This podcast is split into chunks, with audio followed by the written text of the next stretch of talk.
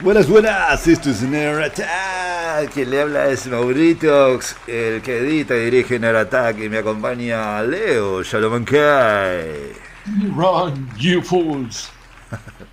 El marsupial de, de Irlanda.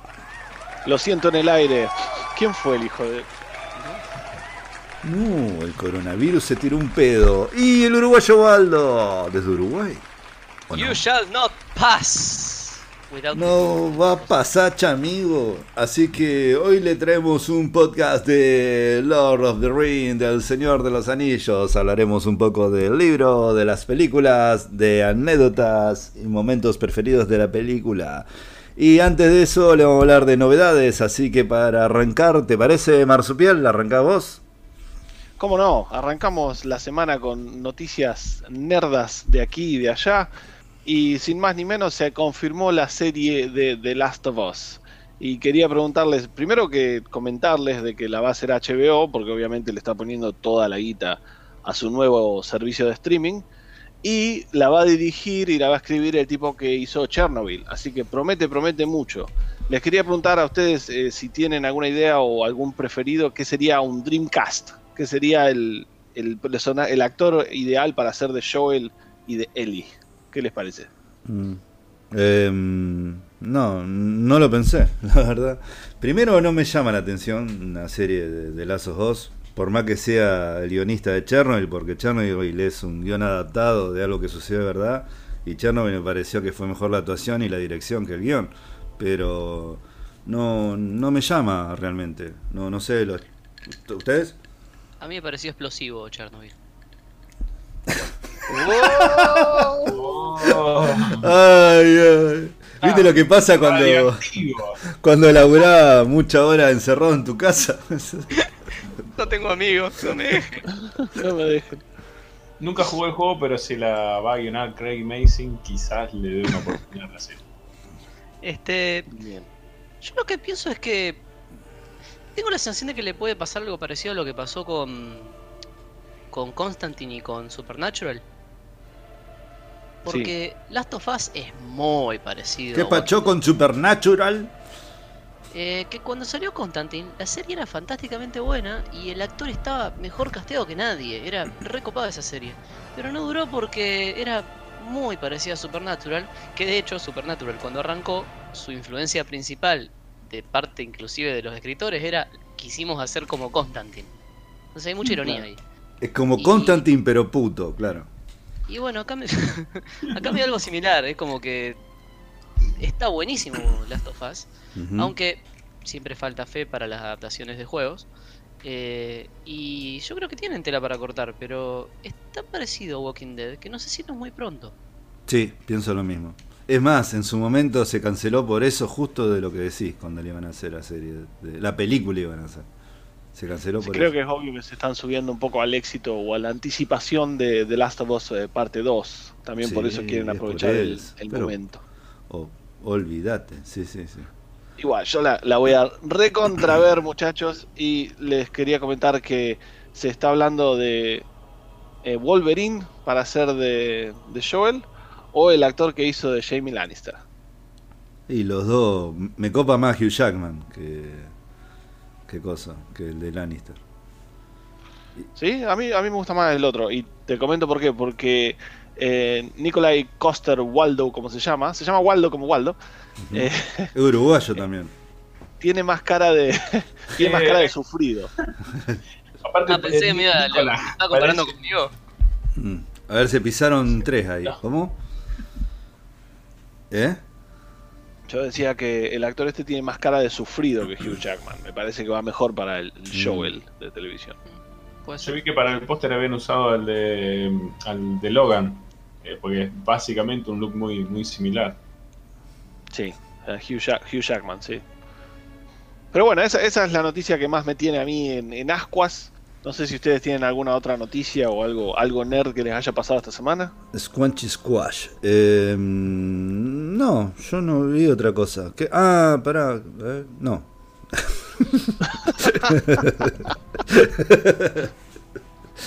Era como el gif de la, de la gorda. es buenísimo. El de la mina rubia que piensa después dice, oh, sí, maybe. Eh, nada. es buenísimo. Falleció Max von Sydow. Ya, Ah, alto actor, boludo. bueno, Qué actorazo ese tipo. ¿eh? De la logia. limpiando, limpiando gente a lo loco. Sí. Y no arrancó el coronavirus, turtish. Sí, arrancó. con sí. nove- 90 años lo agarraba el coronavirus, no, no- no la Sí. zafaba. No, no, no alcanzaba a jugar al ajedrez ni a palo. ¿no? Em, em, eh, vos, Wal, que fuiste a ver el cine, me estabas contando antes de arrancar. Yo este fin de semana, la verdad que tuve el agrado esta vez, eh, porque vi un par de películas en el fin de semana y debo decir que me salieron dos de tres mal. eh, mal. Una, bien, pero la que me salió bien fue la del cine. Eh, fui a ver la peli nueva de Guy Ritchie. Este, La del Spider-Verse. La ¿Eh? del Spider-Man. ¿What? La del Spider-Verse, ¿fuiste a ver? ¿Por qué? Otra vez no. Era, era un crossover con Your Name. Claro. Fui a ver con Your Name, un documental. Se llamaba Hatayo- Your Spider-Verse. Claro. Con Hatayo Kakano. Este, cuestión, la que fui a ver se llama The Gentleman o Los Caballeros. De hecho, es una traducción bastante literal por una vez en la vida. Eh, de Guy Ritchie, que para los que lo conocen es muy, muy así, hit or miss. Te puede encantar o te puede, lo puedes odiar. Y aunque a veces lo quieras, otra vez no, porque las pelis de él son muy extremistas. eh, esta viene muy en las líneas de, de las de antes, digamos, de Lock, Stock and Two Smoking Barrels, así. O Snatch. Eh, o Snatch. Eh, ¿Me sale rock and roll? ¿Había sido él? Sí, también. Este, así, es muy así, pero con un peso de diálogo mucho más importante eh, a lo Tarantino. Con momentos de clímax a lo Tarantino, es un poquitito un Es que que está haciendo. es muy Tarantino. Guy Ritchie quiere ser sí, Tarantino. Sí, sí, sí, sí. Lo que tiene, por lo menos yo me pareció mucho en la de Sherlock Holmes, la segunda parte, eh, tiene una dirección hermosa. Guy Ritchie. No sé si se acuerdan o no sé si la vieron a la película, la de Sherlock Holmes, la segunda parte. Si bien encantó, sí. no es muy, muy fiel al libro de Sherlock Holmes, pero la secuencia del bombardeo en cámara lenta. Sí, el y tipo es bueno con la acción. buenísima, pero es buenísima. Eh, y bueno, en esta película tiene unos diálogos recopados, tiene un formato así como con un narrador activo. El, el- el narrador es un personaje que va contándole todo a otro, está, está armada así, con muchos ir y venir entre el pasado y el presente, va entre el reciente pasado y el presente. Es una de esas de explicarte cómo llegué hasta acá. Sí. Eh, tiene un poquito ese Quizás formato. se pregunten cómo llegaste. Sí, no, no arranca Hola, exactamente soy así, pero le pegan el palo. Eh, Claro. Y nada, tenés actores muy copados, o sea, un casting de la puta madre. Eh, está Hugh Grant haciendo un acento que es mucho más que reprochable, pero también lo tenés a Colin Farrell que hace un papel zarpadísimo. Me encantó el papel de Colin Farrell y ese sí que le mete un acento que está perfecto, pero spot on.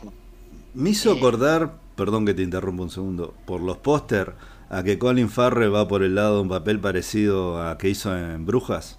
¿Puede ser? ¿O no? No me acuerdo. Eh, No sé si vi brujas. Sí, sí, sí, en Per- Perdidos en Brujas. Sí, sí. Sí. ¿La viste igual? Buena peli. No esa. la vi. Vos sí, Pero bueno. Sí. Por supuesto, sí, hace de un asesino de la mafia que se, se esconde precisamente en Brujas. Se esconde, Sí, perdón. se. Muy linda Eh, peli. Cuestión que bueno, mi parte traumado. súper recomendada la peli. ¿Te gustó? Bien. Entonces. Buena recomendación. ¿Cuánto uruguayo Potter le das? Ocho uruguayos y medio. 8 uruguayos Potter y media Hermione. Bien. Ahí va. Em, ah, yo sí estuve viendo algo. Bueno, estuve em, viendo Castlevania, las- la temporada nueva, espectacular. Vi tres capítulos, me falta un montón todavía, pero me pareció genial. La animación, todo. Me hace acordar tanto, tanto a esta película que ya la nombré una vez, animada, de anime. Van Baren Hunter D, me hace acordar muchísimo a eso, tanto la temporada, las dos temporadas anteriores como esta. A mí- además a mí me gusta muchísimo el Castlevania, sobre todo el Symphony of the Night. Y está tan, tan bien hecho los personajes, la música, la animación, la verdad que un laburo hermoso. Y otra cosa que estoy jugando, que ya le he comentado bastante y les quemé la cabeza. eh, llegué tarde al juego, pero es un juegazo, que es el Nier Automata. No sé bien cómo se dice, no sé si, se- si estoy Está diciendo bien. perfecto. Ah, Sí, porque sí. vos sabés que he visto videos que dicen Nair, Automata, o no sé, lo pronuncian distinto, No, no. entonces digo, ¿lo estoy diciendo bien? Eh, Nier, Nier, y si lo querés decir en inglés, algunos dicen autómata o automata, pero es autómata para nosotros en Ah, español. Bien. Eh, bueno, Nier Automata. Y no, me pareció un juegazo, un juegazo. No quiero contar mucho más, por acá el amiguito Waldo entre poco lo va a tener también. Así que sin quemar ni nada, le digo que es un juego con mucho de rol, pero a mí me atrajo por el lado de que es el estilo de pelea a lo mejor de Devil May Cry. Es más, los comandos de botones son iguales, igual a un Devil May Cry. Eh, tiene también mucho de shooter matamarcianos, que a mí me encanta, de navecitas, tiene mucho de eso. Y la historia es fenomenal. Hasta ahora me atrapó, pero ya tengo treinta y pico de horas jugadas en muy pocos días, que eso hace bastante no me pasaba. Es un juego, pero adictivo al mango. Y tiene todo lo, que a mí me gusta. Para mí un juego perfecto, para mí. Por la, la gráfica no sé si es el fuerte del juego, pero sí la jugabilidad, sí la música, sí la historia, eh, sí la forma de elevar y eh, mejorar tus mejoras, digamos, está muy bien hecho, es fácil de llevar, está bueno, es intuitivo, eh, te llama, el- me pasaba lo mismo que con el God of War 4, 4 eh, querés eh, mejorar el personaje, no, no hay esos DLC o cosas pagas, no hay nada de eso. Está recontra bien hecho. Tiene un estilo muy anime, es un juego muy japonés. Es más, tenés para ponerlo en japonés o en inglés el idioma. Obviamente Eh, se juega en japonés. Eh, no, Sí. yo lo juego en inglés. No, no, vos sabés que la voz, eh, el, el voz acting es buenísimo en inglés. Sí, es muy bueno. Es buenísimo. Además, como dice el robot, ¿cómo se dice propuesta en inglés? Proposal, ¿puede ser? Sí. Y lo dice de una manera que, no sé, es buenísima. La voz de los robots es genial. Y yo lo puse en japonés, lo intenté, pero no, no, me pierdo el hilo de la historia cuando, cuando lo Yo juego en lo, japonés. claro, a mí me pasó lo mismo. Yo lo puse en japonés y tenés que leer los subtítulos, obviamente, Sí. y ahí me pierdo lo- lo- la belleza del combate o de, la- de lo que está pasando en la pantalla. Claro. Eso quizás no le, no le pase tanto a Waldo porque él sabe japonés, obviamente. Es un Shingeki, Shingeki no coge. Con él. Escuchá, ¡Eh! ey, ey. Eh, ¿Qué te iba a decir? La música. La música es excelente. No escuchaba música así tan buena en un juego. Además del de Lazo 2, pero el de Lazo 2 es yankee y está nuestro compatriota Santolaya. Pero desde el Tenchu, en lo que es juegos japoneses, del. Tenchu. Bueno, yo desde el Tenchu, desde Tenchu Steel Assassin, no escucho una música así, con esas guitarras, con, con esas Tiro- voces. No, hermosa. La música es tiro- hermosa, impecable. Te tiro un dato, te tiro un dato de color que creo que no lo dijimos cuando hablamos del juego, porque me enteré después. Sin spoilers, obviamente, porque Waldo quizá lo va a jugar. Pero viste cuando llegás a, a toda esa parte de una ciudad como en ruinas y se Sí. escucha un canto de una mina media llorando, media sufrida. eh, eso no es un idioma de verdad. Eso es un idioma que inventaron que tiene palabras del francés, del japonés, del alemán, todas mezcladas para, para darle más eh, impacto a, a la escena. Y Es Ah, como, es como la palabra segura de Bandersex. Claro. claro, así la de mezcla. larga. Eh, Pero, bueno, pero me alegro no. que lo estés jugando porque es, es un juego. No, me pareció un juegazo y justamente también eso que usa mucho el tema de estar conectado en red todo el tiempo. Me parece fantástico eso. Eh, pero no, no, no, un juegazo. La verdad que es una experiencia que no... Cualquiera que le guste jugar juegos, eh, videojuegos, tiene que jugarlo porque yo no jugaba algo así, creo de que el de Last of Us, que fue el último gran juego que jugué. Bueno, el God of War 4 es un juegazo también, pero este me... A mí me compró más. Y eso que el God of War 4 lo amé yo, pero... Fueron un par de Es buenos un años juegazo para la este. industria. ¿Eh? Fueron un par de años buenos para la industria. Salieron cosas Sí, igual este, este es del 2017, ya tiene su- sus años, pero no, es- eh, hay que jugarlo, no, así que no, no lo duden, cómprenlo, eh, porque Te das cuenta que son así de buenos cuando no bajan nunca. Claro, bueno, no, pero yo lo compré justamente porque en el Play Store salieron ofertas de éxito, de juego exitoso en Japón. Sí, Y el se primero llamaba Big in es- Japan, la, la sí, venta se llamó Big in exacto. Japan. Y el número uno, el Nier Automata. Y yo hace rato, hace rato que lo quiero comprar. Incluso antes de cuando el Marsupial habló de ese juego. Siempre me llamó. Aparentemente, eh, a mí lo que me funciona es tener paciencia, porque cuando son estos juegos realmente buenos, como The Amazing Spider-Man, que tenía las re ganas de jugarlo, la, la clave es esperar a que me lo regale a mí. Bueno, una pregunta. ¿Cuándo le va a regalar vos algo, Damián? Dame un poco. ya lo voy a Me ir a visitar. encanta, me encanta porque Waldo decía, qué buen juego, y se sentaba en canastita delante de la puerta Sí, sí, sí. Onda Scott Pilgrim, cuando esperaba el correo de Ramona, ¿viste? Sí, la, la verdad que tengo que tengo que admitir que se, se pasa con los regalos. ya, ya va a llegar, ya va a llegar. Así que, bueno, no, eso. Estuve jugando mucho al Nier Automata, le voy a seguir jugando. Cada vez que tengo un tiempo al pedo, no sé si ver una película, leer, eh, termino jugando al Nier Automata. La verdad que es un juegazo, juegazo mal. Y bueno, y la serie Castlevania, está muy buena. Y nada más, tengo que ver un par de películas. Había recomendado, eh, Leo ya lo había recomendado Nice Out, ¿cómo era? Algo así, sí. Knives Out. Nice Eh, la estaba empezando a ver, pero me dormí, apenas arrancó, pero no es culpa de la película, sino que yo estaba reventado por el laburo. Así que hoy la voy a ver, Entre seguramente. navajas y secretos. Navajas y secretos. Eh, Así Vaya. que nada. eh, vamos a arrancar con lo. Va, no sé, ¿alguien más quiere decir algo más? Algo que estuvo viendo, leyendo, Eh, jugando.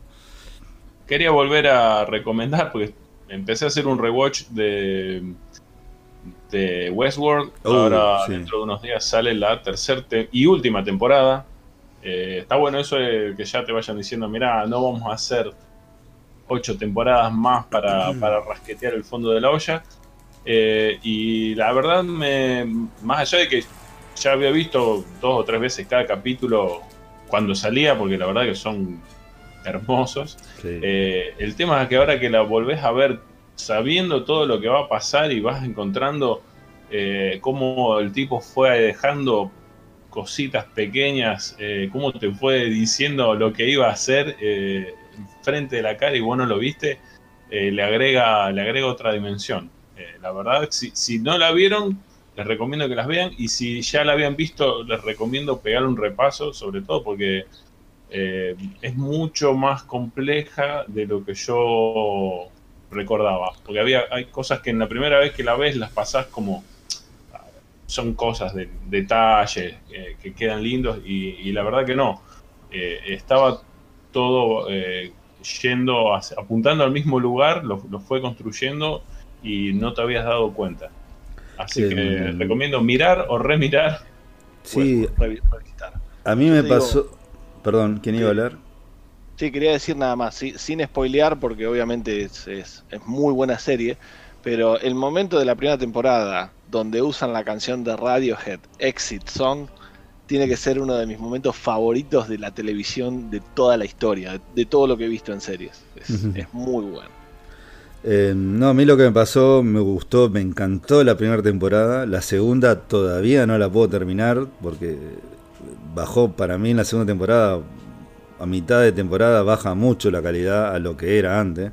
Estaban dando vueltas demasiado en lo mismo, pero la tengo que retomar y tengo que terminarla de verla porque se me hace que la tercera va a ser muy superior a la segunda temporada. Así que por eso quiero retomarlo, quiero terminarlo. Sí, Mm. Ha ojalá. tomado su tiempito. Bueno, Sí, el único verdad. comentario importante que les digo para todos los que los que no lo saben, Westworld no es sobre la Casa Blanca. Ah, hay que aclarar, sí, sí, sí. Sí, sí, sí, sí. No está Kevin Spacey, No. No, no está Kevin Spacey. por obvias razones. Ni Es Pamela la Anderson. Ni Pamela Anderson. Porque Kevin Spacey le quiso hacer cosas. A Pamela Anderson. Oh. Pasaron Perdón, cosas. que- ya que estás tocando ese tema, porque A Ojo, Pamela. andás tocando. ya que ¿Qué estás estás Hay que tocando, tocar a Pamela, pórtense bien con Y ahora te voy a tocar No. la jalea. Voy a decir, voy a decir una cosa que se tiene que decir, como dice el pollito, se tiene que decir y se dijo. Escucha, todo el mundo se arrancó las vestiduras con lo de Kevin Spacey diciendo, ahora no puedo ver un capítulo de, de House of Cards porque arruinó todo, no puedo ver American Beauty. No, el tipo eh, se mandó esa cagada y arruinó todo lo que hizo. Y ahora con Epstein, ¿qué hacemos? ¿Con quién? Porque cual, Epstein. Epstein, Epstein te aviso que produjo más de 300 películas. Sí, sí, es como que imposible que lo, que lo viste. ¿Qué Está, hacemos? está. Tenemos quemamos quemamos todo toda la, la estantería de películas. Es ¿Quién? increíble. Perdón. no A ver. entendí. Ep- Es como- Epstein, el viejo asqueroso ese que. que- Ah, de Miramax. Sí, No, Él es- Brian Epstein. No, vos No, el que eh, sí, no, será Weinstein. Weinstein, Weinstein. Weinstein. El de Miramax. Es. Sí, sí, vos decís Weinstein. Ah, el de Weinstein. Miramax es un hijo de remil puta, boludo, sí. Y además ahí se está haciendo el pelotudo Tarantino, silbando bajito, porque era re amigo Sí. ese tipo, así que no sé qué onda ahí. Sí, sí. Sí, no, tiene Weinstein, acusaciones de Bueno Patro, de Angelina Jolie, nombrando algunas, ¿eh? de Cara Divine, tiene de, pero de un montón de gente, boludo, pero de un montón de gente. Se va No. a pudrir en la cárcel ese hijo de puta. Pero ¿qué hacemos con todo el legajo de las películas que produjo? Y todo el Oscar que Como Con todo compró, lo que escribió Neruda, con todo lo que pintó Picasso, con todo lo Por eso. que. Es que sí, o sea, Marlon Brando. el doble discurso está en todos lados. Insisto que hay que separar a la obra del autor. Eso es lo que Urgente. quería decir.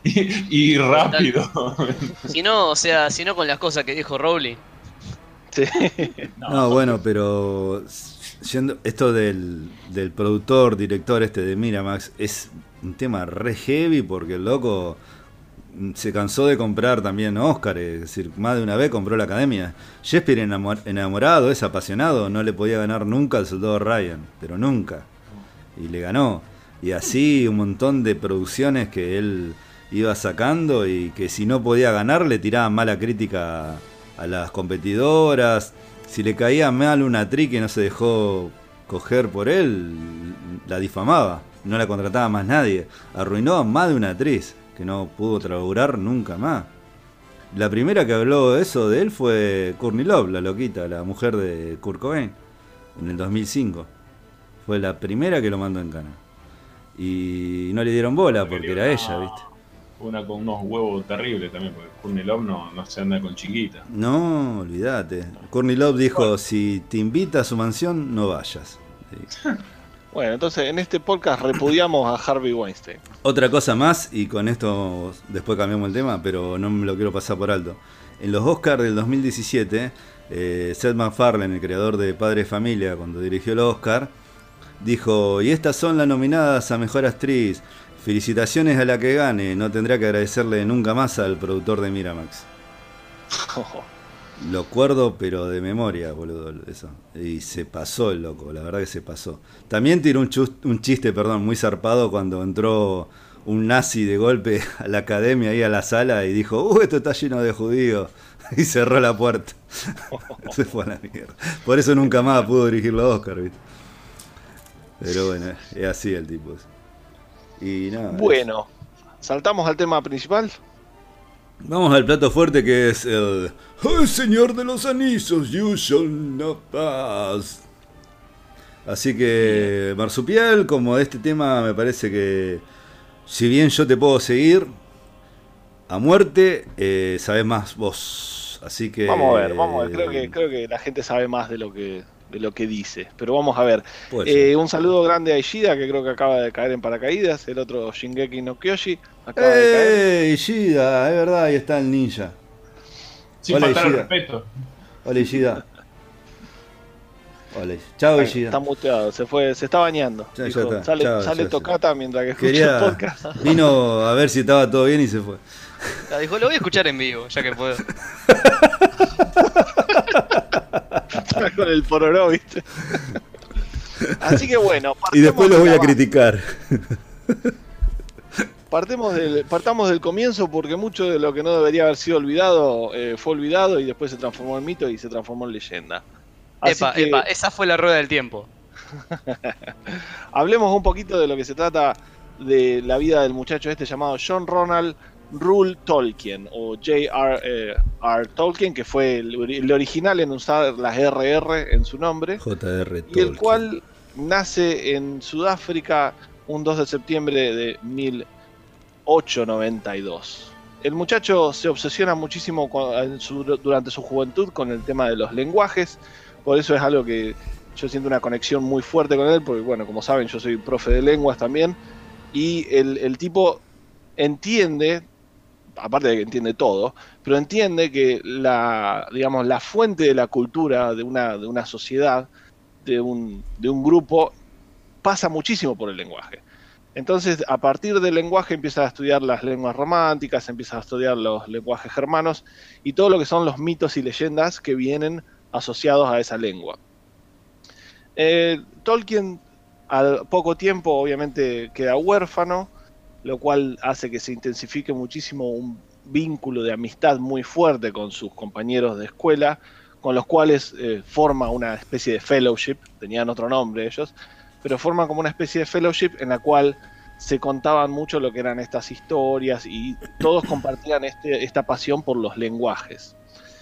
Eh, surge un evento bastante trágico, que es claramente la Primera Guerra Mundial, y la cual obviamente ha marcado muchísimo el trabajo de Tolkien. De hecho, todos podemos ver la, la influencia que tiene en El Señor de los Anillos este tema de mantenerse unidos, de sobrevivir las batallas. Y bueno, el tipo empieza a escribir su universo dentro de las trincheras de, de la Primera Guerra Mundial. Qué, qué increíble eso, ¿no? Eh, tomemos un segundo para reconocer que el tipo con uniforme británico, con el casquito, escribiendo en papel y lápiz todo lo que va a ser los fundamentos de este universo increíble que es el Señor de los Anillos. Hemingway eh, también era uno que escribía en las trincheras. ¿Quién? Hemingway. Ah, sí, Hemingway tiene hay que tener ganas. Hay, que, hay que reconocer la, la cabeza fría. Muchísima literatura sobre la guerra también, Hemingway. Tolkien, al, contrario, Tolkien insistía mucho en que los trabajos de él no tenían nada que ver con, con eventos históricos, digamos. Trataba de, de, basarse en lo que eran ideas generales como la amistad, cuestiones existencialistas de por qué estamos acá, qué venimos a hacer, qué es lo que vale la pena pelear. Pero bueno, es, es evidente que uno, obviamente, todo lo que produce va a ser teñido por el contexto sociocultural ¿no? que lo rodea. Así que es, evidente ver la influencia de la Primera Guerra Mundial en el trabajo del muchacho este. Eh, al poco tiempo, bueno, después de terminar la guerra y ya siendo un tipo mayor, cuenta la leyenda de que estaba corrigiendo trabajos de, la escuela, de donde, trabajaba, y se da vuelta y escribe en una hoja de papel, en un agujero vivía un hobbit. Y ahí el tipo, digamos, le viene la idea de esta raza que, bueno, que no existía en lo que era la, fantasía de ese momento, que es el hobbit, que es esta criatura chiquita, muy amante de la naturaleza, muy amante del buen comer, del buen vivir, y que viven precisamente en agujeros en la tierra.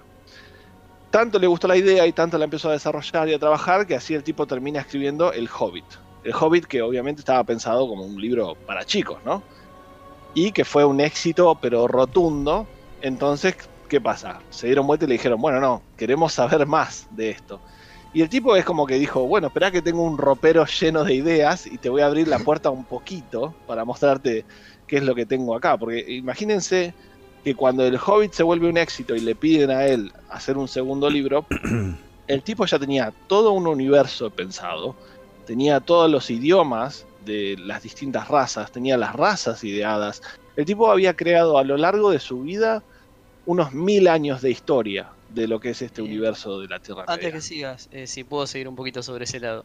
Primero, lo de tengo el ropero y entreabro un poquito la puerta eh, me causó gracia porque me hizo pensar en Narnia y me hizo acordar de esta pequeña trivia de que eran amigos con C.S. Lewis. O sea, Tolkien y el escritor de las crónicas de Narnia eran amigos en la vida real. O sea, y discutían de cosas que hablar y eh, hay algunos puntos de contacto entre las obras de uno y las de otro porque se hablaban entre ellos de lo que hacían.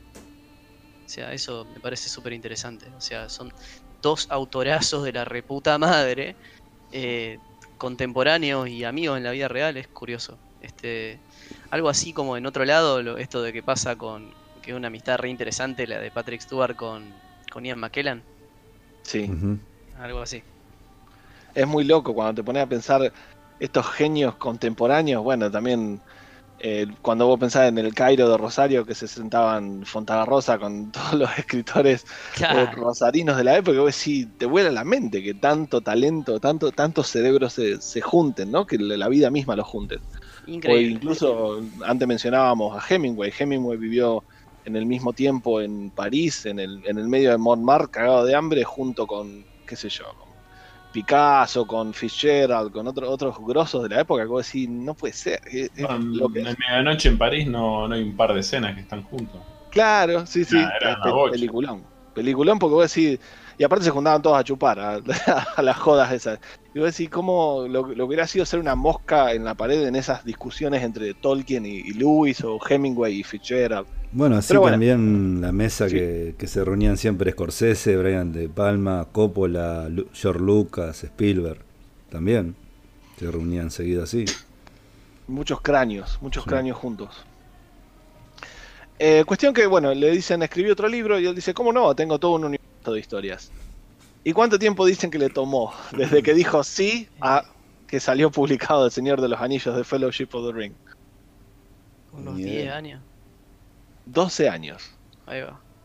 Sí, sí, El sí. tipo- O sea, El tipo dijo, sí, sí, ya, ya vengo, ya te escribo un libro. Se tomó Bien. 12 años para hacer. por ahí, antes de que sigan, y yo porque soy un tipo muy, muy metido con el tema de la literatura de fantasía. Tolkien, te guste o no te guste, El Señor de los Anillos y sus obras en general son la piedra fundamental de toda la, de toda la fantasía contemporánea. O sea, todo lo que... Hay, hay un antes y un después de Tolkien. Y la gran mayoría de las fantasías de las épicas grandes de hoy día, inclusive con su modernidad, con otras cosas nuevas que están empezando a pasar, el arquetipo básico está, está arrancando desde la época de Tolkien. Y eso, eso es importantísimo, aunque inclusive no te guste El Señor de los Anillos, es imposible que no hayas interactuado en tu vida con alguna otra obra que está directamente influenciada por él. Imposible, eh, es, es algo que influencia todo.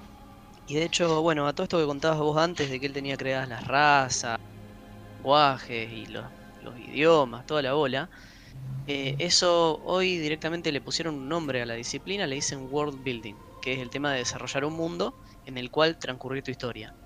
Y las técnicas de redacción de hoy día son muy para el lado de, de tener todo eso, de crear todo eso, porque primero está en inventar estas razas y después en ver cómo interactuarían y la historia se, se desarrolla en base a algo que hagas pasar en ese mundo que creaste, en vez de crear un mundo para que tus cosas pasen. Hay un gordito Claro. que escribió un libro así. Juego de Trono o algo así. Juego de trolos. Juego de Antes que el gordito, que ah, yo, yo realmente no soy tan fanático, mí no tan copado. Eh, yo en algún momento de- del podcast, si se puede, quiero hablar de, de Robert Jordan, que nada, el escritor de La Rueda del Tiempo. Y yo, Dami, te tengo una consulta antes de que sigan con Ahí todo está. Hola, esto. Ishida. Eh, ¿Cómo le va, gente? Este es de Ishida, estaba- desde Japón para el mundo, pero vive en Irlanda, pero es rosarino.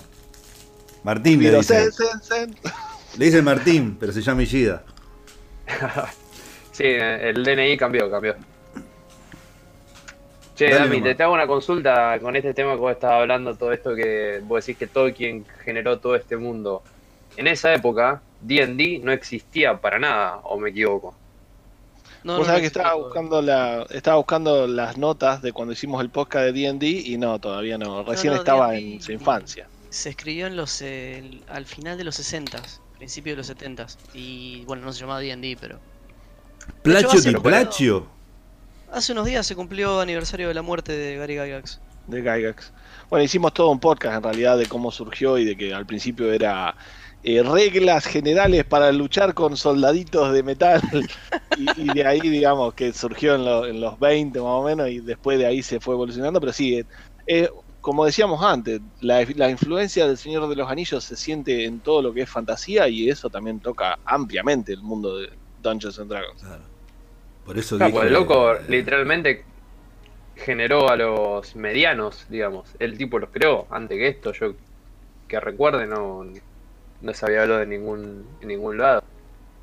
Claro, claro, lo, lo que es el tema elfos o el tema orcos sí eran más comunes en la en el folclore, sobre todo nórdico, pero el tema de los medianos es, de Tolkien. Se la Claro, porque el otro viene ya de las fábulas.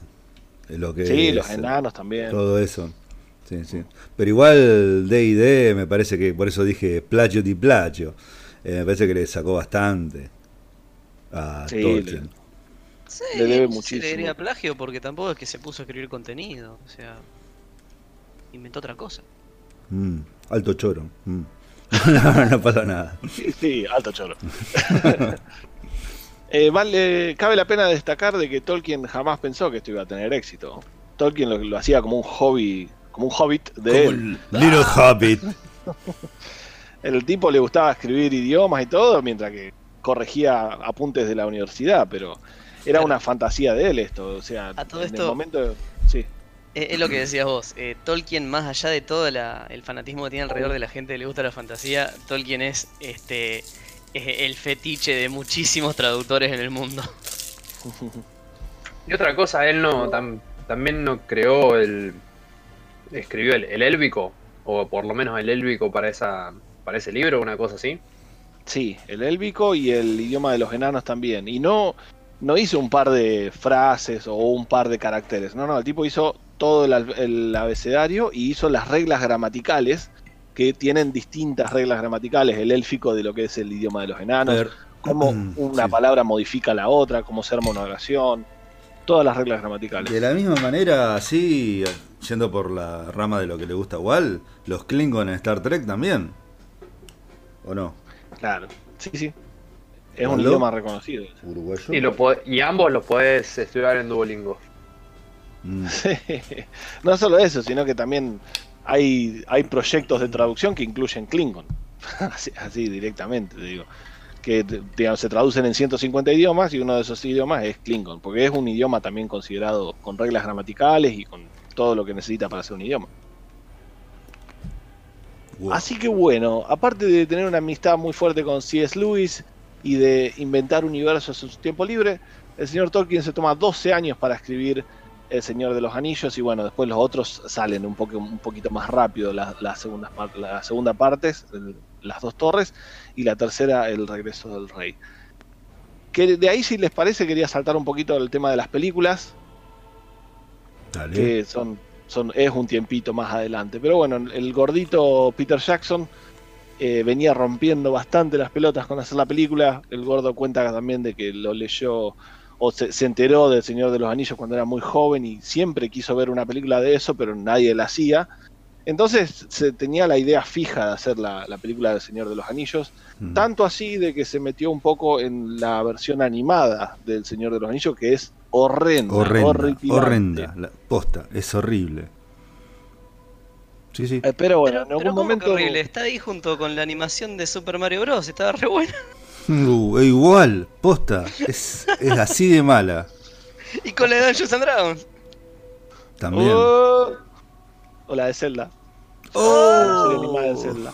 excuse me. ¿Cuántos desastres? ¿Cuántos trainwrecks al mismo tiempo, por Dios? Qué fea esa animación, boludo. Parece hecha por un pedófilo, boludo. Tal cual, sí, sí, tal cual. Los movimientos de las caras, boludo. todo es horrible.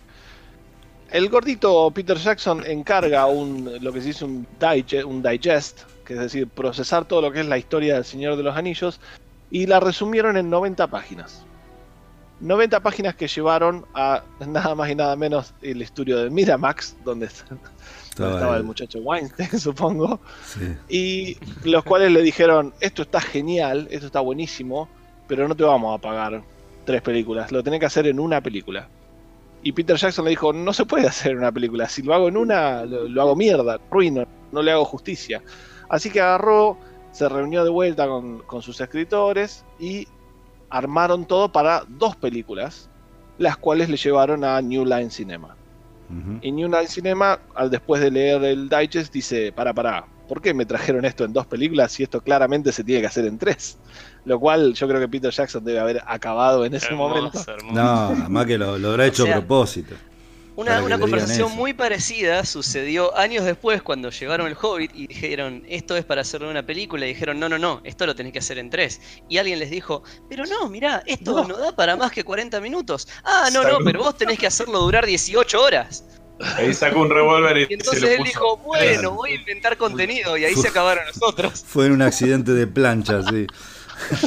De pancha. De plancha. ¿No hubo interferencia de Christopher Lee con el tema de Miramax? Pues yo tenía entendido que el Christopher Lee era amigo de Tolkien. Sí. Mirá si es, si era viejito. Y, y en una de las cartas eh, dicen que Tolkien le decía, una de las cosas que le decía era que si algún día se hacía una película, quería que él sea Gandalf. Y otra cosa le decía, prométeme que si me pasa algo, nunca vas a dejar que Disney se acerque a esa película.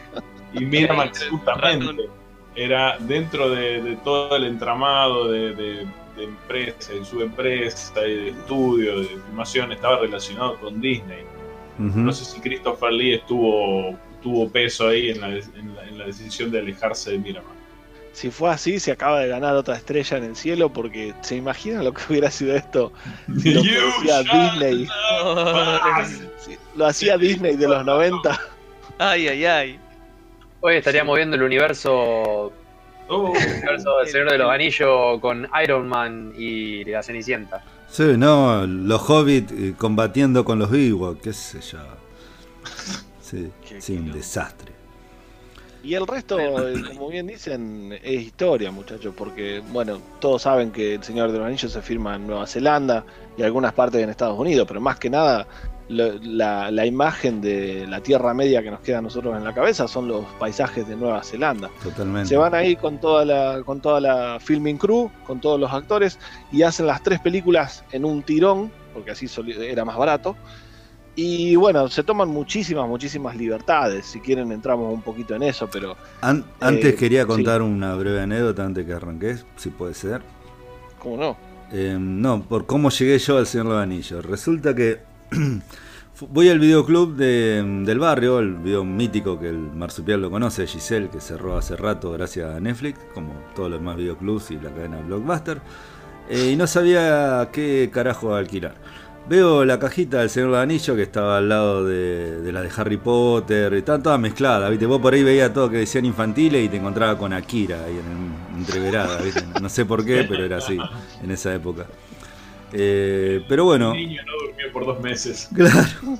Alquilo el Señor Anillo pensando, um, esto va a ser. Había visto la película justamente de D&D, de Dungeons and Dragons, no me había gustado para nada la con actores, era la que está Jeremy Irons, creo que está. Jeremy Irons, Me pareció una abominación. Vómito. Eh, no soy, hasta ese momento no era muy fanático de lo que es el cine de fantasía. Eh, dije, bueno, a ver, ¿qué, es, qué onda esto? Eh, la alquilé en castellano, me acuerdo. La pongo en el VHS, en la videocasetera, empieza la película. Y realmente fue amor a primera vista. Apenas arranca con esa voz en off contando de los nueve anillos que fueron entregados a los hombres, que solo codiciaban poder, y cómo va redactando, eh, ya me enganchó.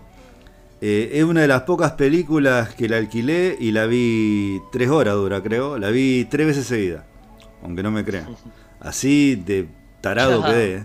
Quedé, de trabajar ni hablamos. No, no, no, además estamos hablando en época que no trabajaba, estamos hablando del año 2000. No, hasta ese momento, no, ¿ah, ¿trabajaba? No, no, no, no, había terminado hace poco la secundaria. Eh, ¿2001? Creí que era 2000. Bueno. 2001 la primera. Eh, así que, nada más que la alquilé un domingo. Pero no, más allá de eso. Eh, no, la vi tres veces seguida, me voló la cabeza, pero me recontra voló la cabeza. Me, realmente me enamoré de esa película, de los personajes, de cómo está filmada. Eh, era una cosa, además de, la historia fílmicamente adelantada a su época. Realmente Peter Jackson se nota el amor que tiene a, esos libros. Realmente me pareció terrible cómo está filmada, la música que tiene. No, una obra maestra. Eh, eso solo. Eh, nomás. La música, ay, lo, lo de Howard Shore terrible, terrible compositor porque se fue al re carajo. Pero no, me gustó, me gustó la idea de, mencionar un poquito. Si les parece, yo también me voy a subir al, tren de Mauro y les voy a comentar brevemente cómo llego yo. Yo también, lo primero que, conozco del Señor de los Anillos son las películas. Yo no, no, había leído los libros hasta ese momento. Y en el 2001 yo tenía 19 anitos. Había terminado la secundaria también, estaba re canchero, re langa, era como el Fonsi. Mm. pero, pero nerd. Cosa que no fuimos nunca. Cosa que no fuimos nunca, y, pero, pero uno pensaba que sí. Entonces yo trataba, de, trataba de alejarme un poco de lo que era cosas infantiles o nerd, porque pensé que eso me iba a conseguir eh, sexo. Excepto que no, no, no Excepto funciona que así. no, no, no funciona así de ninguna manera. Pero bueno, cuestión que me había alejado bastante de eso y pensé que era algo súper infantil. Entonces, eh, mi cuestión que mis hermanos tenían un, lo que en esa época se conocía como un asalto, que sería como un baile, en la casa de un amigo de los Yankees, ¿te acordabas, Mauro? Los Yankees, sí. Yankee House. Yankee House. Eh, Sí. Le decíamos los Yankees porque eran tres chicos que habían venido de Estados Unidos a vivir ahí a zona Sí, sur. que No después les se transformaron en tres cumbias. Eran- Es para hacer un podcast sobre ellos. Sí, sí, sí, la realmente. transformación. Pero bueno, fui a la casa de los Yankees, a la, a la fiesta esta, y estaban los chicos que eran más jóvenes que yo, habrán tenido 15, 16, bailando, jodiendo, qué sé yo, y no va que alguien pone la película esta en un televisor de tubo y empieza, ¿no? Y yo no Alta tenía ganas bailar. Alta fiesta, yo no tenía. No, estaba yo solo Era- mirándola. Era para poner, eh. Era para poner el GIF de Gandalf que hace con la casa. Era para poner el, el- el estandarte de Capuzoto acá sí que no se coge. Sí, sí. Cuestión que me pongo a verlo y digo, bueno, no, no tengo ganas de bailar y joder con los pendejos esto, me voy a poner a ver esto. Y yo te puedo, eh, fue la peor experiencia porque era la música de fondo jodiendo, pero yo me quedé estupidizado. En un momento me dijeron, bueno, ya terminó la fiesta, eh, vam- vamos yendo. Y yo me había quedado ahí mirando porque no, no, no me di cuenta que se me había pasado la noche entera mirando El Señor de los Anillos porque era algo que jamás hubiera anticipado yo que iba a estar tan pero tan copado. Mind, mind blown. Sí, Ahí el, Virgo Power fue Sí, como. ¿Cómo, salió de- del pecho. Volvió. Del pecho le salió. Sí, sí, pero me arranqué la ropa sí, y me puse los lentes de vuelta y me puse la calculadora y Sí, your marsupial, yes master, rise. es- de esto no hay vuelta, dije yo. ¿Alguien más quiere contar o, o seguimos? Estaría bueno si tienen. No, bueno, Leo capaz que cuente. La alquilé, la vi, está buena. Este, yo tengo por ahí. No, la fui al cine, no sé por qué la esperaba y no terminé yendo a verla al cine, así que Ah, es, es raro. Yo creí que todos habían ido a verla al cine. ustedes. No, no, no. Después, cu- después cuento con la 2 y la 3, pero ahora. Después. Decí, no sé quién iba a hablar justo. Yo, yo iba a decir que, Ah, bueno, bueno. yo la fui viendo en el cine a las pelis, ¿no? Este. Estamos hablando de eso, entendí bien. Sí, sí.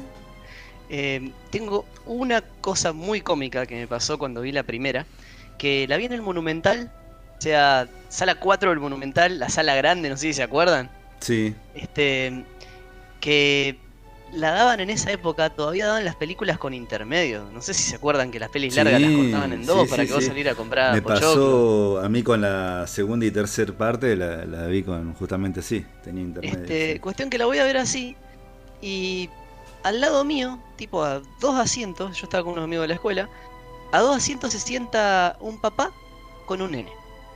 Eh, el pibe tendría, no sé, 6, 7 años, medio raro para esta película, pero bueno, lo rebanco al padre que quería verla y el pibe se portó re bien.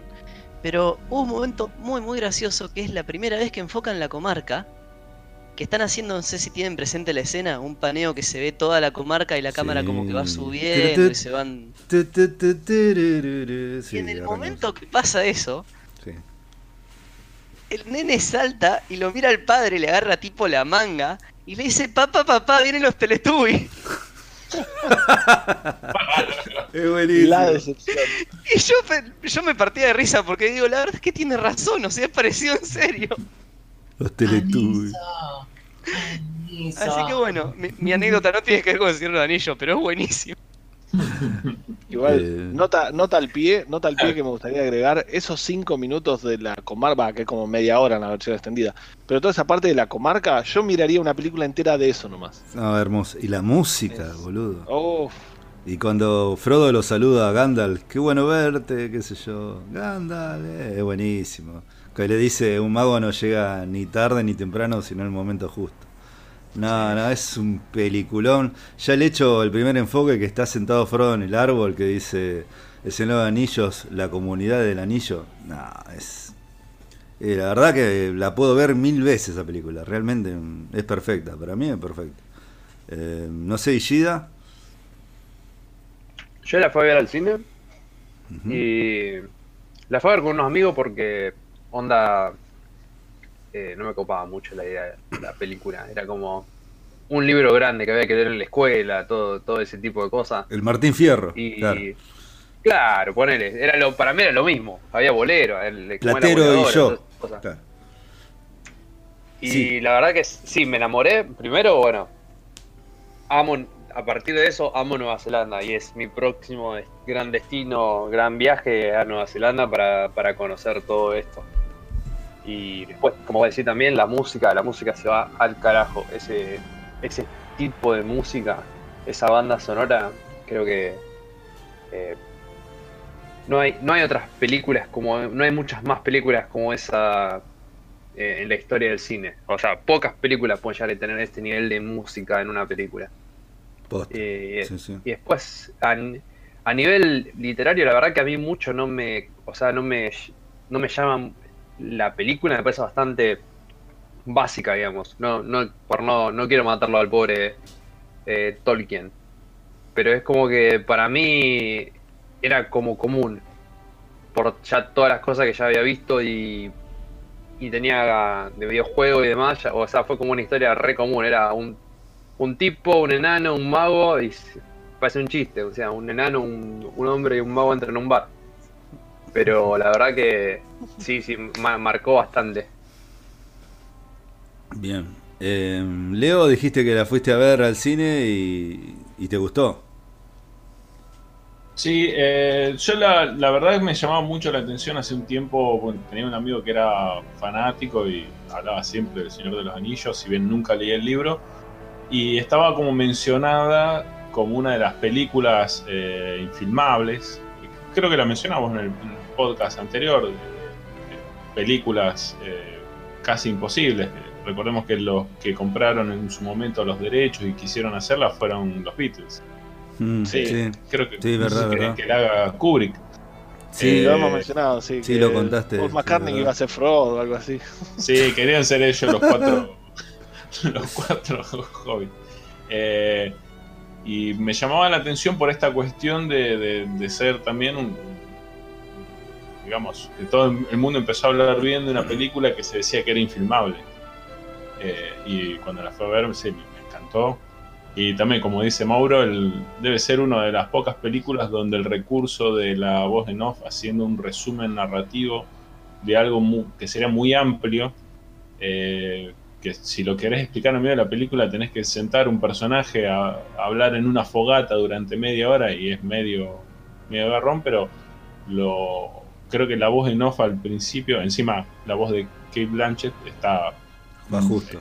Ujú. muy justo eh, y sí, la, la música también es algo de lo que, si bien no, no es algo tipo John Williams, un Indiana Jones, un Star Wars, algo que tiene algo reconocible instantáneamente, eh, es, eh, es, es perfecta, porque no tampoco toma la, llama la atención como para distraer de totalmente lo, de lo que te está contando. Y lo que dice Ishida coincido que sí, el, dentro de sí, la, la historia eh, sí es, es bastante, es algo bastante simple con lo que trabaja Tolkien. Sí, la premisa es, es sencilla. Lo que quería agregar yo con respecto a lo que decías, que ahí encontré, se llama Philippa Boyens, es una de las coescritoras, y toda la parte con la que arranca El Señor de los Anillos, toda esa exposición, Peter Jackson sabía que la tenía que hacer, porque no había forma de presentarte todo ese mundo. De, vos pensás que en esa época la gente no sabía nada, no sabía que los elfos eran inmortales, no sabía lo que era la magia, lo que era Sauron, lo que era la Tierra Media. Y eh, Peter Jackson le agarra a la mina esta, Philippa Boyens, y le dice, tengo que hacer un poco de exposición. Dice, no me queda otra, si no, no puedo... no- esa parte no existe en el libro, el libro no arranca contándote eso, sino que dice, necesito que expliques que los elfos son inmortales, lo que es la batalla de Isildur, que los, que los elfos la vienen peleando de hace un montón y que saben que van a perder igual, pero que le hacen el aguante a los seres, a los seres humanos. Que muestres quién es Sauron, que muestres quiénes son los anillos, los anillos de poder, eh, todo, todo. Le dice, y tenés cinco minutos. es todo lo que te voy a dar de la película. Y, y la verdad que la mina lo hizo de una manera impresionante porque... Una consulta. ¿Eso que cuenta al principio tiene que ver con el Cimarillion o, na- o nada que ver? Pues No, no leí el Silmarillion, no, así yo que no tampoco, sé, pero... Pero es como que todo tiene que ver. Eh, Acordate otra todo un cosa. universo armado ya, sí. Claro, eh, sí, sí, un mega universo hermoso. Eh, Claro. Otra cosa que quería contar, eh, volviendo al tema de experiencia en el cine, que la 2 y la 3 sí, la vi en el cine. Y em, la vi la 2, la vi la 2 Torre, era así, la vi dos veces, Sí. me acuerdo. Y la Porque 3, eran dos torres entonces. claro, y la 3 como la tercera parte, como la tercera parte era la 3, la vi tres veces. Y La siendo una la película de... el. Claro, siendo una película de tres horas y pico como es la tercera parte, em, realmente nunca sentí el peso como que era una película muy extensa, para nada, me pareció brillante, es mi preferida, de las tres películas, la tercera es mi preferida. Em, y cuento una breve anécdota que estaba el hermano del Dami, el Euge, que le mandamos un abrazo, que estaban unos pibitos, hablaba, pibito no, pendejo, hablando boludeces, haciéndose los pijas, ¿viste? Y el Euge agarra y se ríe fuerte en el medio de la sala y le dice, qué pija que somos todos, ¿no? qué, qué, qué grupazo de amigos, cómo, cómo, qué, qué vivo que somos, ¿no? Y hablaba fuertísimo, dijo eso el Euge, y se quedaron callados, no rompieron malos huevos. La verdad que se pasó, el Euge, en eso se pasó. Eh, pero nada, nada, eh, eso. La, la tercera sí, la fui, me acuerdo que la vi tres veces y teníamos un amigo en común con el Dami que era un re fanático, el Mati, que para un cumpleaños le regalamos eh, en una cajita el anillo, el anillo de, ¿cómo se llamaba? Eh, ah, que estaba en letras de Mordor. ¿El anillo único? El anillo, sí, Sí. el anillo único era, ¿no? Está bien, ¿no? Sí, sí. Porque el anillo, sí. Porque El me. ¿Sabes lo que me aparecía? El anillo de nivelungo, que ese de los caballeros zodíacos. Por eso no me quería El- equivocar. El Laurín, lo regalamos en Laurín. Así que. Y no, este amigo. Este am- Era- era un- Claro, ese. Un anillo de destreza. bueno. Eh, hablaron tanto a la vez que no entendí nada. Eh, ¿Cómo es? Nada, y este amigo en común sí era recontra fanático. Me acuerdo que se leía los libros, hasta se, se le decía los diálogos en elfo antes que lo digan en la película, de tan de memoria que lo tenía. Y en parte ese fanatismo que él tenía, por lo menos a mí también me lo contagió, ¿viste? Porque a mí, si bien me re gustaba la película, pero más todavía al ver la pasión que el loco tenía hacia esas películas, hacia los libros, todo, ¿viste? La verdad que, no, es- para mí es una obra brillante. Y, y nada, seguí nomás, Marsupial, algo que quería contar de, las otras. Si les parece, que, si les parece quería pasar por eh, grandes momentos de, de la primera o si, si les viene a la mente de alguna de las otras también, pero No, vamos por la quería- primera, dale, sí. vam- vamos con la primera, porque algo que me quedó siempre muy grabado es que el gordo, que ya lo mencionamos, eh, el gordo George, George Martin, lo critica mucho a Tolkien, porque le dice, sí, obviamente reconoce que hizo un trabajo eh, inmortal, pero dice que Tolkien le hizo mucho daño a la fantasía, porque es una fantasía muy feliz. Si ustedes, si ustedes piensan lo que es la, la fantasía hasta ese momento, lo que son la- las historias viejas, incluso la de Hansel y Gretel y de Caperucita Roja, todas terminan mal, todas terminan Mm, con muerte, son violentas. homicidio. Ujú. son violentas precisamente porque el mensaje era Una moraleja. digamos, sí. una precaución. Sí, claro, son una moralejas. moraleja. sí. Entonces se critica mucho de que Tolkien es muy feliz, digamos, para, para lo que es el género de fantasía. Pero la verdad que es algo con lo que yo estoy completamente en desacuerdo porque no sé si les pasó a ustedes, pero una de las cosas más fuertes que me pasó con El Señor de los Anillos es este mensaje constante de hay que tener esperanza, por más Sí, que esté todo estoy de acuerdo. mal. Estoy totalmente de acuerdo. Totalmente, pero 100%. Tenés mi voto. Sí, pienso igual. Bien, porque uno de los momentos más grosos para mí es cuando, cuando termina la primera de la comunidad del anillo, que se, se disuelve la comunidad, eh, te da esa sensación de decir, eh, bueno, ahora cagamos, macho, porque teníamos, teníamos a los mejores guerreros de cada raza y te estás yendo en un barco con el gordito, ¿entendés? ¿Cómo- cómo? No hay éxito, no hay éxito posible de acá en más para la, la misión. Es bastante, No, bastante bajón además, creo que. Mm, Creo que lo dice. No, no, mm, un segundo no. Creo que lo dice, no sé si en la segunda o en la tercera, a veces me, me las mezclo, pero cuando le dice mm, que. Creo que Frodo a Sam le dice que yo quiero escuchar de esas historias en la que el, el bueno al final gana. en que como que siempre haya esperanza, ¿viste? No me la acuerdo tal cual, pero todo el tiempo tiene ese mensaje la película. También yendo a la tercera cuando no puede, no da más Frodo para escalar el, el Mordor y lo alza Sam y lo lleva, boludo, se va a la mierda. Todo el tiempo la película tiene ese mensaje a no rendirte que mm, yo por lo menos en mí siempre lo he tomado, eso de no, no rendirme, de no bajar los brazos, de tratar de ser positivo, aunque esté todo para la mierda. Eh, yo soy así, eh, o trato de ser así. Es más, viajé hace poco al sur porque es lo más parecido a paisaje parecido a esa película. Eh, así que imagínate. Ya nos vamos a ir a Nueva Zelanda. Sí, o Ushuaia, está más cerca, qué sé yo. Pero. se filmó en Nueva Zelanda. No, ya sé, bueno. Eh, no, y eso. ¿Y en Ushuaia? Y en Ushuaia. en Ushuaia, en Ushuaia se ¿Alguna filmó otra escena? Revenant. ¿no? ¿Qué? Eh, ¿Alguna no, escenas. que les haya quedado? Tengo un montón, no sé lo demás, porque por ahí si no. Este, no, escenas. O sea, yo me acuerdo siempre que quedó como esto marcado en la cultura popular como ser zarpadamente grosso. El momento en que en que están viniendo todos encima y Lego les dice apuntale abajo de los brazos que tienen menos armadura, están a 8 kilómetros locos. Con un arco y una flecha. Eh, pero es un elfo, boludo. Es un elfo, papá. Eh, nada, cosa que yo podría comentar es que una experiencia que tuve cuando lo leí fue, fue la primer gran épica de fantasía que leí en mi vida. Eh, y en el momento, porque era medio pendejo, no tenía la paciencia ni conocía tanto el género, me rompía las bolas que venía, venía, venía con un tema, tipo siguiéndolo, no sé, a la línea de Aragorn. Y en un momento recontra clímax, así que está por pasar algo re grosso, termina el capítulo, termina uno de los libros, los libros están separados en libros, no, no me refiero a los tres físicos, sino a los libros internos. Y de golpe estás en otra parte del mundo viendo por dónde anda Sam Frodo. Y vos decís, loco, hace 400 páginas que vengo leyendo sobre esto, está por pasar algo por fin, y ahora tengo 400 páginas de lo otro, que para cuando vuelvo me chupa huevo. Pero es común en los escritores. hacer Pero eso. sí, o sea, es común en los escritores, es extremadamente común en la fantasía, sobre todo en fantasía que atraviesa muchos libros. Y uno con el, yo creo que con la paciencia y el conocimiento lo va aprendiendo a, a apreciar porque tiene una razón de ser. Pero de chico me acuerdo que me había sacado, o sea, tenía la paciencia de un pibe de 13, 14 años, concordemos. Lógico, sí, sí, sí. Yo Igual, quería que se sí. agarre. Esto es algo que mencionamos también en el podcast de Harry Potter, que una opinión poco popular, pero para mí El Señor de los Anillos es mejor película que libro.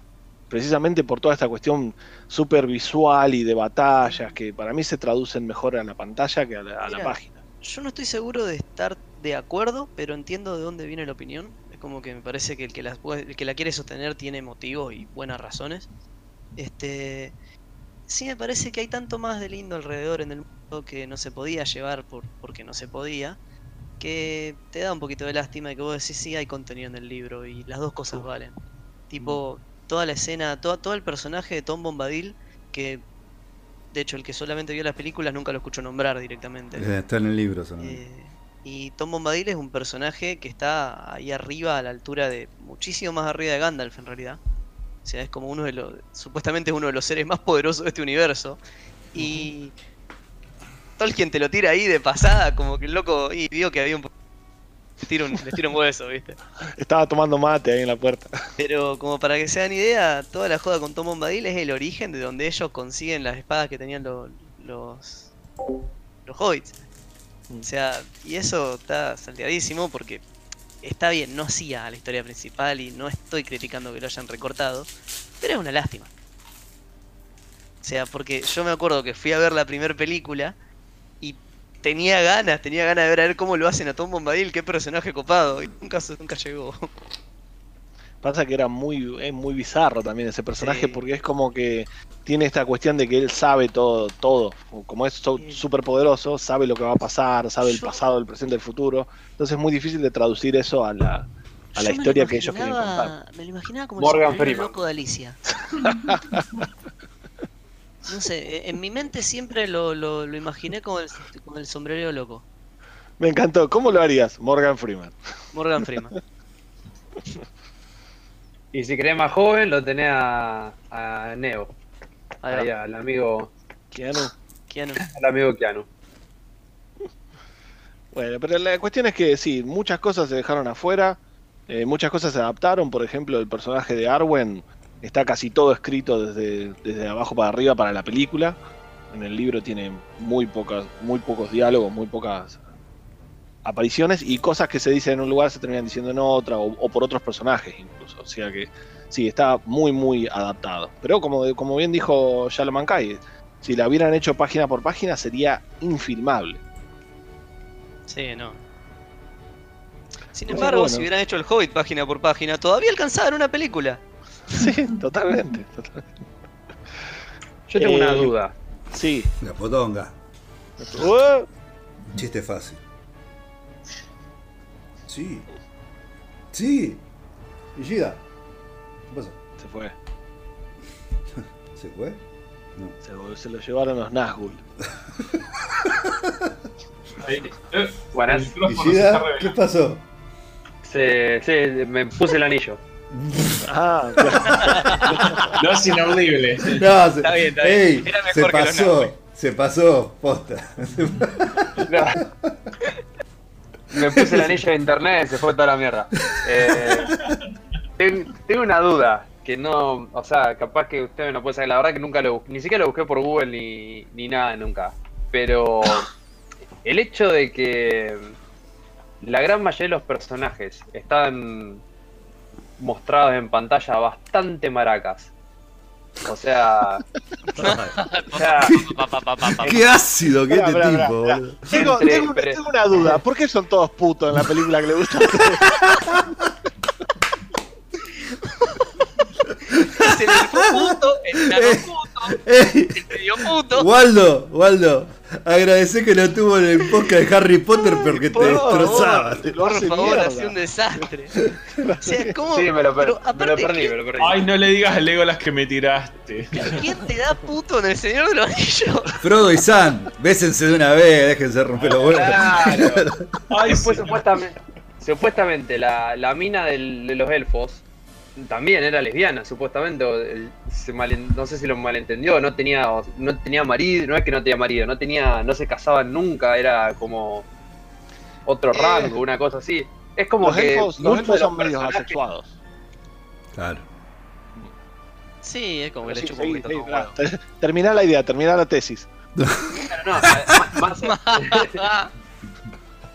más allá, más allá del- de la percepción, eh, hay mucha, hay mucha gente de la comunidad LGTQ que tiene muchos de estos personajes como, eh, o sea, como su primera interacción en la pantalla con algo que se asemeja a una relación homosexual. Entonces por eso estaba preguntando si Che, yo Sí, me eso perdí fue- todo esto. ¿Qué Señor de los Anillos vi? Más allá que. Perdón, si, si me permiten. Más, El más allá de del. los Anillos. Orden en- Sí, orden en no hace la falta cambiarle el nombre para hacer una porno relacionada, porque ya está. Capaz que vio. Para, para, para. ¿Vos no habrás visto The Lord of the Cock Rings?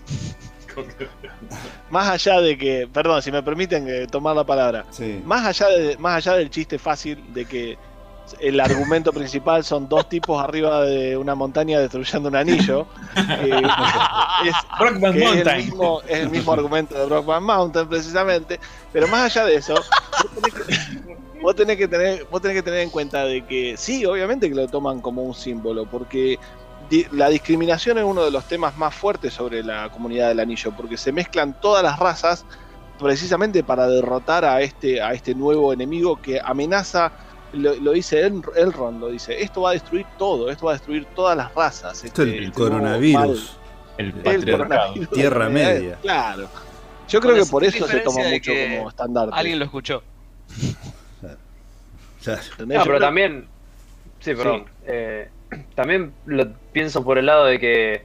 Acordate que el tipo estaba en una, trin- en una trinchera en la Primera Guerra Mundial.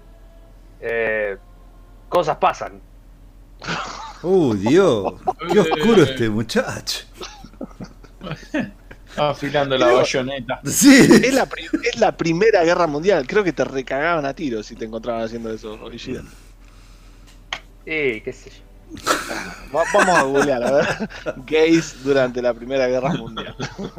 Tolkien, ¿puto o no? Signo de exclamación. A ver, Me enter. parece que sí, me parece que el mensaje viene más por una cuestión de integración y de, de que todas las razas se, se unen por un objetivo en común, más que por el, el hecho Bueno, de que si sean vamos a la escena no. a la escena final de la tercera parte que está Frodo acostado en la cama y le llegan todo y se mira con Sam. Dios mío, qué Mira, incómodo que es eso, boludo, pota. Es incómodo, sí, sí. Y, y ya que, ya estamos en el, en el tópico, ¿alguien ve la película de Tolkien, la, la nueva? No la vi. No, la empecé a ver y me, me aburrió muchísimo. Posta. Me aburrió muchísimo. Bueno, pues supuestamente tocan ese tema y hay ciertas in- indicios o cosas que pueden llegar a dar a entender que Tolkien era gay o que tenía intenciones homosexuales o ese tipo de cosas. Mirá. Igual eh, Tenía, tenía tendencias homosexuales. Decir que tenía intenciones homosexuales Ten- suena re ominoso. inten- intenciones. Se violaba al que escribió Narnia. Puede ser, claro, era muy amigo de C.S. Lewis, ya lo dijimos. Soy el ser, león. Uno quería ser el señor de los anillos y el otro estaba dentro del ropero, boludo. ¿Qué? O sea, ¡Ah! ser. Hemos resuelto el misterio. Era un león adentro del ropero. Mm, Oh, te voy a devorar. ay, Dios. Me, Creo que- creo me que parece tenemos- que el coronavirus que lo agarró acá es otro. y, no es, y no es gripe. No es gripe, gordito. Everybody dance. Jorge Coronavirus. Eh, eh, No. ¿Qué lo parió? Ay, Dios. No sé Eh, cómo, cómo Bueno, seguimos pero de esto. un- algo de lo que mencionaste recién, Retomemos. también el mérito de la, la guionista esta y la otra que estuvo en el guion fue la esposa de, de Peter Jackson. Eh, cómo resaltaron los personajes femeninos en una obra que era muy masculina, porque eran la gran mayoría de los personajes que son eh, hombres y las mujeres no tenían prácticamente ningún rol. Otra cosa, ¿por qué acusan o he escuchado acusar que las obras de así de, de Tolkien, del Señor de los Anillos, tienen tendencias nazis? ¿Por qué? ¿Escucharon eso? Muchos, sí, lo que pasa es que muchos lo comparan precisamente con el, el- el- la idea de, de De- Mordor y la idea de, de los Goths, Nietzsche, cómo ¿no? crece el nazismo, de el la obra surgimiento de... de... Hitler.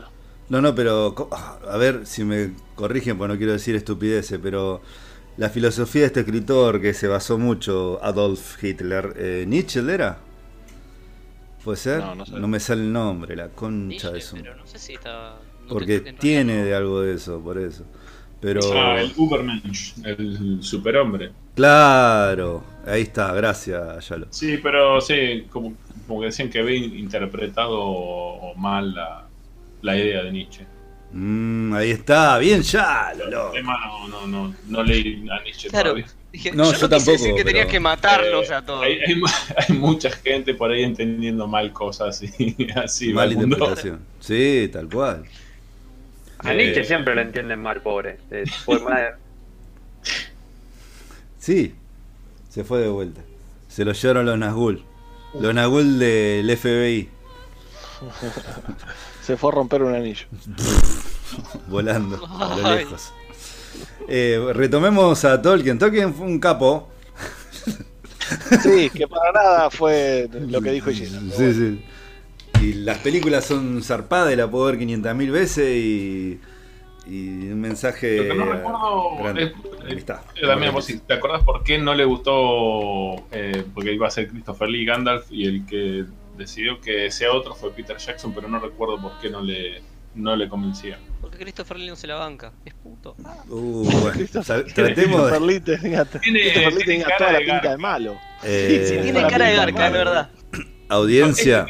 Este de a lo que nos están escuchando. Nuestros chistes, así de tontos, pelotudos que son, imagínense a ustedes cuando tenían 15 años, más o menos. Eh, no nos juzguen, por favor. Es No una charla. Es una. Cha- A ver, pará, Osvaldo, un segundo. Es una charla bizarra de amigos, lo dije un montón de veces. Eh, piensen en ustedes cuando tenían 15 años y decían boludeces, porque somos así. Así que eh, nada que ver, no criticamos a nadie, no jugamos a nadie. Eh, y sigamos, démosle para adelante, pero por las dudas, lo digo esto. Bien, sí, salgamos de este bache. El tema de las, las temáticas de las temáticas del Señor de los Anillos. eh, Tolkien obviamente tenía un marcado odio, no sé si odio, pero aborrecimiento por todo lo que era la maquinaria industrial. Vieron ustedes que se ve retratado muy bien en la segunda, en las dos torres, que todo lo que es industrial es malo, porque lo usan para destruir toda la zona de Saruman y para construir a, a los Urukai y todas las armas que, que y por eso entran precisamente los, los Ents, sí. Claro, y el tipo, digamos, Sí, obviamente o sea- está del lado de la naturaleza. Sí, prestad atención, hay un. El, el tono y la descripción de todo es como muy steampunk para el lado de los malos y de los orcos, y es muy fantasía medieval clásica para todo el lado de lo bueno. O sea, siendo la comarca la mayor expresión de eso. Ese es el uruguayo que quiero escuchar, bien. Tal cual. Y otra temática muy grande, a mi parecer, tiene que ver con la frase esta de que el, el mal triunfa si los hombres buenos no hacen nada. No hacen Porque- nada, exacto. Fíjense cómo se expresa- precisamente, sobre todo en la primera película, se juntan todas las razas para tratar de frenar a lo que es este, este mal. Y todo depende de- del muchacho, todo depende del pequeño Frodo, que no me parece un detalle menor, que No. el único que puede llevar el anillo es él, el único que carga con esta, con esta terrible... Sí, con ese con peso, carga, esa es él. responsabilidad. Porque el pibe creo que gigante. nunca en toda la serie termina de comprender lo importante que es su rol. Ujú. No, no, no. Pero eso Eh, lo hace, porque- lo hace más grande también. Sí, sí, pero es bastante pelotudo también. Es el, el- el- es el héroe involuntario. Claro, sí, es un pelotudo, eso es lo que, lo que o sea, está rodeado de gente copada alrededor que hace por él fuera, se tropezaba con una piedra, se le caía el anillo en el ocote. Pues se le cayó el anillo y se lo, se lo puso por accidente. Claro, Claro. o sea, eh, realmente yo, yo creo que le, le falta muchísimo mérito a Frodo como, como ser. No. Eh, Bueno, hasta, pensá hasta que el punto en acá que decide llevarle el anillo solo. Ujú. Es como para mí todo el mérito está alrededor de la gente alrededor. O sea, es Aragorn que lo lleva acá para allá y lo salva de un millón de cosas. Tom Bombadil que le perdona la vida cuando se les pudre. Sam que lo acarrea cada una de las veces que flaquea. Eh, y, y él, realmente, ¿dónde está el mérito de él? No lo veo. Yo, yo te digo dónde está el mérito, porque es, es un momento, para mí es un momento, porque si te acordás, la misión de él es llevar el anillo hasta el consejo de Elrond, nada más. Y de ahí, de ahí se va a decidir qué es lo que se va a hacer ahora. Pero cuando él ve que están todos discutiendo y peleando, y vos de vuelta, pensá que estos son los exponentes de cada una de las razas, son realeza, son guerreros de generaciones Sí, son la son logia. seres, son seres inmortales. Es como yo te, te dijera, el, el G20, ponele, es lo más importante de todo el mundo. Y el, el enano de mierda este se para, los interrumpe a todos y les dice: Yo llevo el anillo, pero no sé dónde queda. Ah, esa, esa frase me. Sí, me es buenísima. Además, la cara de Gandalf en ese razón. momento es. el- otra cosa, Ian McCallen, qué atorazo, por favor. Qué actorazo. Sí. Qué. Para mí la grandeza, Sí. la grandeza de ese personaje pasa por eso, pasa por el hecho de decir, eh, ustedes no pueden y yo voy a hacer lo mejor que pueda, por más que yo sea insignificante, Claro, ahí está. voy a intentar. Exacto, boludo. De- ese para mí es el espíritu de la película, posta. E- Es eso, eh, de la historia, de la película. Eh, realmente, el hecho de, que a veces, como dice Gandalf, eh, los hobbits sí que son criaturas asombrosas, nunca dejen de sorprenderme. Realmente, vos del, del más insignificante, del más chico, justamente nace el coraje para enfrentar algo tan grande que no se animaba ninguno, porque todos estaban hablando entre ellos, incluso cuando están todos discutiendo, entre ellos se escucha la voz del señor oscuro de fondo, como que habla en ese idioma antiguo, como que lo está volviendo loco, muy parecido a Danger cuando la lanza esta también los perturba, no sé si se acuerdan, en la Sí. primera Adventure, es muy parecido el momento. Y, y este pibito que es el- lo que justamente lo que decía Damián, del que menos espera. Y yo creo que de eso también habla la película, de, de por ahí uno a veces no, no se valora lo suficiente, ¿me entendés? Y puede lograr si te lo pones, si lo Capaz que es algo cursi lo que estoy diciendo, pero que en el fondo a veces la simpleza y lo No, cursi sí. deja un mensaje importante. Pero es que, aparte, hay que también aclarar que esta película ya tiene sus buenos 20 años y que, a ver, no le podés decir cliché a la cosa que lo hizo existir. Mm, sí. O sea, sí, a, a lo mejor las moralejas que te cuenta hoy son cliché, pero porque 80 obras lo copiaron. O sea, pero el que lo hizo no, no le puede decir cliché. Es el que arrancó la tendencia. Claro. Y eso, o sea, tiene mérito porque justamente, si aparte las cosas no se hacen cliché porque son malas. O sea, si llega a ser algo tan trillado como lo estás viendo, es Mm. porque realmente hizo eco en las mentes de tanta gente que más Ujú. gente sigue haciéndole tributos. O sea que no, no lo puedes No, menospreciar. además para nada. inspiró a generaciones de personas a escribir sus- sus propios tipos de fantasía, sus mundos. Y salieron todos de ahí, boludo. Le deben muchísimo. iba. ¿Sí? A eso iba, suena un poquito también a Harry Potter. Ujú. Atacá, Potter, Este- dale. Chúbale. Ah. Que no pude el otro día, no, no me dejaron. Release de Ishida. Dale. Ay, no vea que se le cortó de vuelta. Oh. No, no, no, te- estoy acá. Pero es, no, o sea. Es. Objection. O sea, Sí, es terrible. un poquito. Un poquito lo puedo comparar también con Harry Potter. O sea, Harry Potter tiene la misma idea. Eh, el flaco. El flaco está, está ahí que no sabe qué hacer hasta el final de la, hasta el final de todos los libros que dice, bueno, sí, lo tengo que hacer yo porque soy el único que puede y tengo que tener los huevos para hacerlo, mientras todos los demás hacen todas las cosas y se mueren y luchan, el otro estaba llorando, así que por ahí también viene la mano. Sí, sí, en ese Perdón, sentido, sí, parecido a sí. Frodo, Harry no es el mejor personaje de Harry Potter.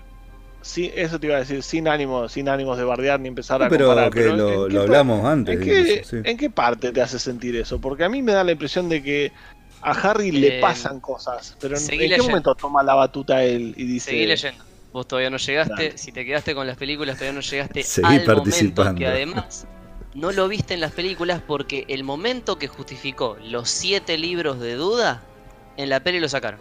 Lo sacaron. O sea, el momento en que el loco vos te quedás de boca abierta como te pasó a vos con esa escena que decís del concilio, ese momento que es el que vos decís, todo este trabajo se hizo para llegar acá, el pelotudo que la dirigió esa película lo sacó. Y por eso es que la gente odia tan consistentemente las últimas. Porque Claro. arruinaron drásticamente todo el... Es como, vos agarrás, trabajás, trabajás, trabajás, trabajás para llegar a un lugar y en el último momento tirás toda la casita y salís para otro Claro. lado. Tanto nadar para ahogarte en la orilla. Es como que, posta, es como que yo te diga que agarré el final del Señor de los Anillos con, con toda la poesía esa que tiene, de cómo duda en el último momento, de cómo termina siendo Gollum, toda esa joda, y, y en vez de hacer eso, eh, no sé, Se y tropieza y se le cae. me parece que me voy a poner posta y se va. Sí, se tropieza y se cae. Bueno, el final de los Señor de los Fin. Anillos, debatible.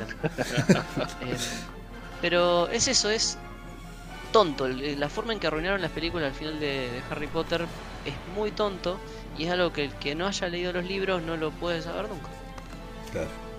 Eh, Lo volviendo, lo retomando al Señor Anillo y momentos épicos, voy a nombrar un par de la primera película, lo que hablamos recién de cuando Frodo dice, sí, yo, yo lo voy a llevar al anillo, pero no sé dónde hay que ir. Me pareció terrible esa parte, genial. Eh, bueno, el famoso You Shall Not Pass de Gandalf, que se pone, se planta contra. ¿Cómo se llamaba el bicho ese? Los. Balrog. No, no eran los Ah, los Balrog, los Balrog. los Balrog. Es tremenda toda la escena, cómo se genera. Todo como dice Gandalf, eso. No hay arma de la que nosotros tengamos acá que le haga frente a ese bicho. Me pareció toda esa escena cómo está armada, el hecho que cae Gandalf y le dice corran tontos y se cae. y es terrible cómo grita Frodo, ¿Puedo- cómo... Nada, es buenísima, cómo ¿Puedo quedan hecho, uno? hecho percha eso. Sí, sí, sí. Eh, a mí me parece fantástico porque también me hizo, me, me voló la cabeza en los libros, el momento en que Saruman empieza a referirse a sí mismo como no el blanco, sino que el blanco eh, en- contiene todos los colores. Y, y ese es el momento en que te das cuenta que el tipo está perdido en su, en su justificación moral de las animaladas que está haciendo. Y como Gandalf termina siendo Gandalf el blanco, ¿viste? Claro. No, Sí. también. eh, no- ah, ¿cómo se llamaba el que muere que lo hacen percha, Boromir. flechazo? Boromir. ¿Eh? Boromir. John, John Bean, el actor, me acuerdo. Ah, John Bean. Sí. Pero el, el John personaje. Bean, el que John muere. Bean, el Sí, actor que que muere. siempre muere. el que siempre muere. Oh, John Bean. Pero bueno, me parece un momentazo como pelea hasta Sí. lo último. Morimir. Boromir. Va a morir. Uy, quiero, lo voy a usar de nick para los videojuegos. Puedo Buenísimo. morir. Borimir. Perdón, ¿puedo Borimir?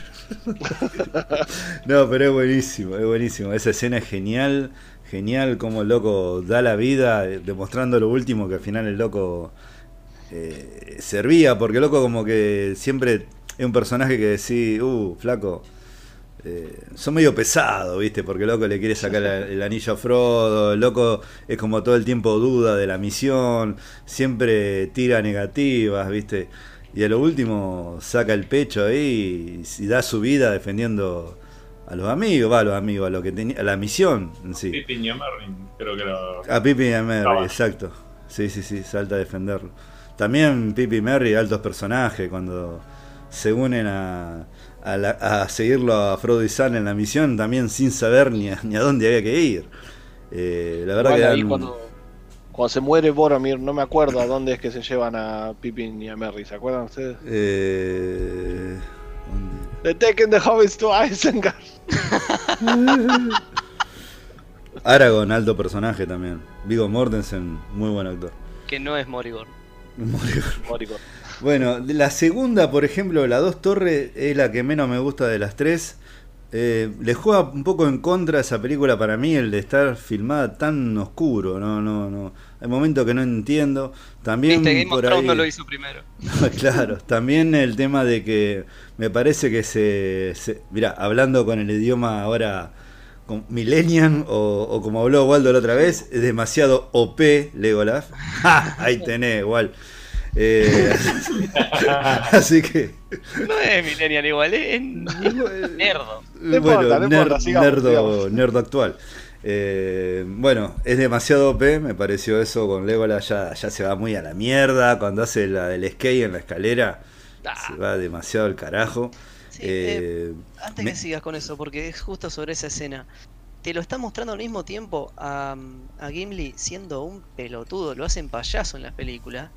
Y es una lástima, porque en los libros era, era muy, muy cojudo el loco. O sea, se la recontrabancaba.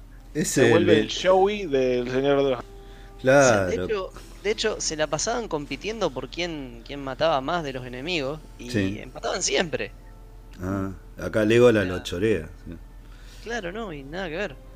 Eh, eh, otra cosa que me parecía pesado en la segunda parte, el rey de ellos, de no me va a salir el nombre del rey ni a palo, pero saben a quién me refiero, el, el del abismo de Helm, el rey de ahí. Eh, Theoden. Theoden, gracias Marsupial. Si bien me gustó todo eso, como Gandalf llega y lo ilumina y lo saca de esa oscuridad, eh, medio plomazo el, el actor no tiene la culpa porque es buen actor, sino el, el- el personaje que está interpretando, es decir, como diciendo, uy, ¿qué vamos a hacer? Y ahora estamos hasta la pija, y quién nos va a ayudar, y, y dale, y después el último dice, ah, y eso es todo lo que pueden dar, viste, agrandándose, un segundo que se agranda, ya lo están por hacer mierda. Pero bueno, Aragorn, como siempre, le decía, acompáñeme esta última vez, vamos a pelear, Sí. vamos a salir ahí, vamos a poner huevo y que pase lo que... Y sea rey, carajo. ¿Viste? Y le, y le metió una patada en el culo y lo sacó afuera a que pelee, ¿viste? Pero ese personaje es medio, medio pesado. Eh, es la que, por eso te digo, es la que menos me gusta de las tres. No deja de ser una muy buena película, pero eh, es también la. Si, si bien una historia simple, creo que la segunda es la más simple de todas. Es un ataque a ese lugar y nada más. Es- Sí, pero buenísimo. pero es una guerra de una hora. ¿Eh? El momento, bueno, sido. mejor el momento de tensión, pero no sé si no me acuerdo si era la segunda o la tercera. No, me parece una segunda. Uy, se No se cortó. mierda. Se le cortó todo, parecía un. Un momento de tensión. Que apuntando y a uno se le escapa una flecha. sí. Ah, sí, sí. se No, no, no, no, no, basta, basta. Listo, listo. No, no sale nada. Ahora después, después te vas a escuchar ya lo, lo que salió. Le, le rompió la anillo un robot. No, no. Cada Pobre. internet paso distinto acá. Se escucha nada. Inventó el nuevo idioma. Stalker. Tolkien del podcast. Podcast. Todcats. Ahí está. Todcats. Morimir, capo. Rambito y Manguito y Ma- y Gambeta. Sí, buenísimo. Bueno, eh, vos, Marsupial, algún momento de la segunda. eh, hoy- estoy, estoy con Waldo ahí de que la batalla del abismo Helm salva mucho la película Sí. porque la parte de los Ents eh, sigue siendo infumable, muchachos. Tengo la Sí. versión extendida para ver y creo que voy a saltear esa parte. Yo solo quiero decir que si les parece infumable la parte de los Ents, imagínense lo que es en el libro. Bueno, ahí dejé de leerlo yo. En esa parte O dejé sea- de leer los libros. Hay párrafos enteros de los Ents hablando entre ellos donde dicen dum para dum para dum dum dum. No dicen nada. no.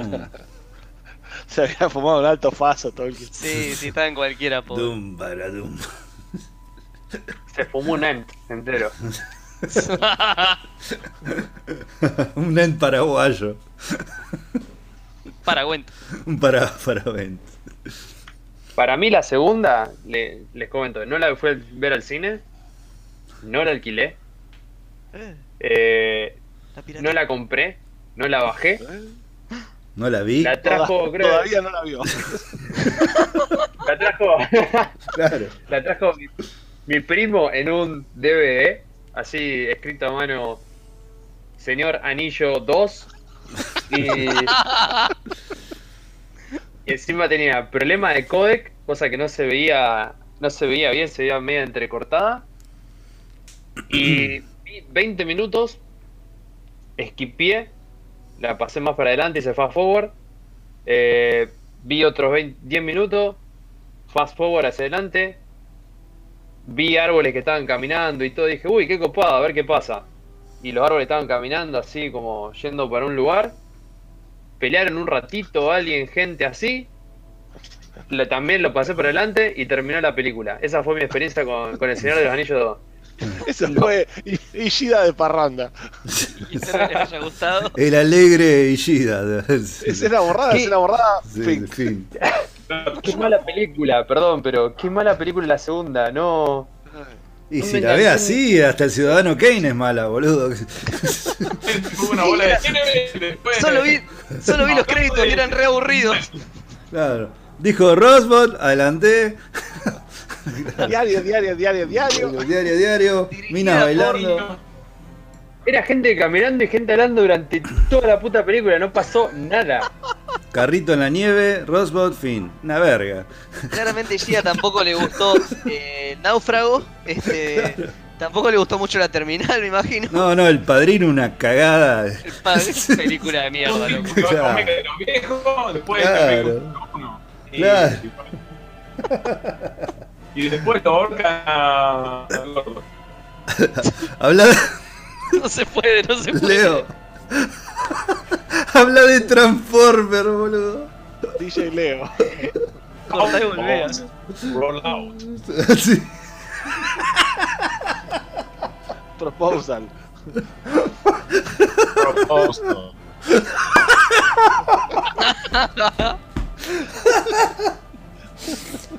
Hay que de Android. de virus se ha actualizado. No para, boludo, no para. No, no, no, no. Decí.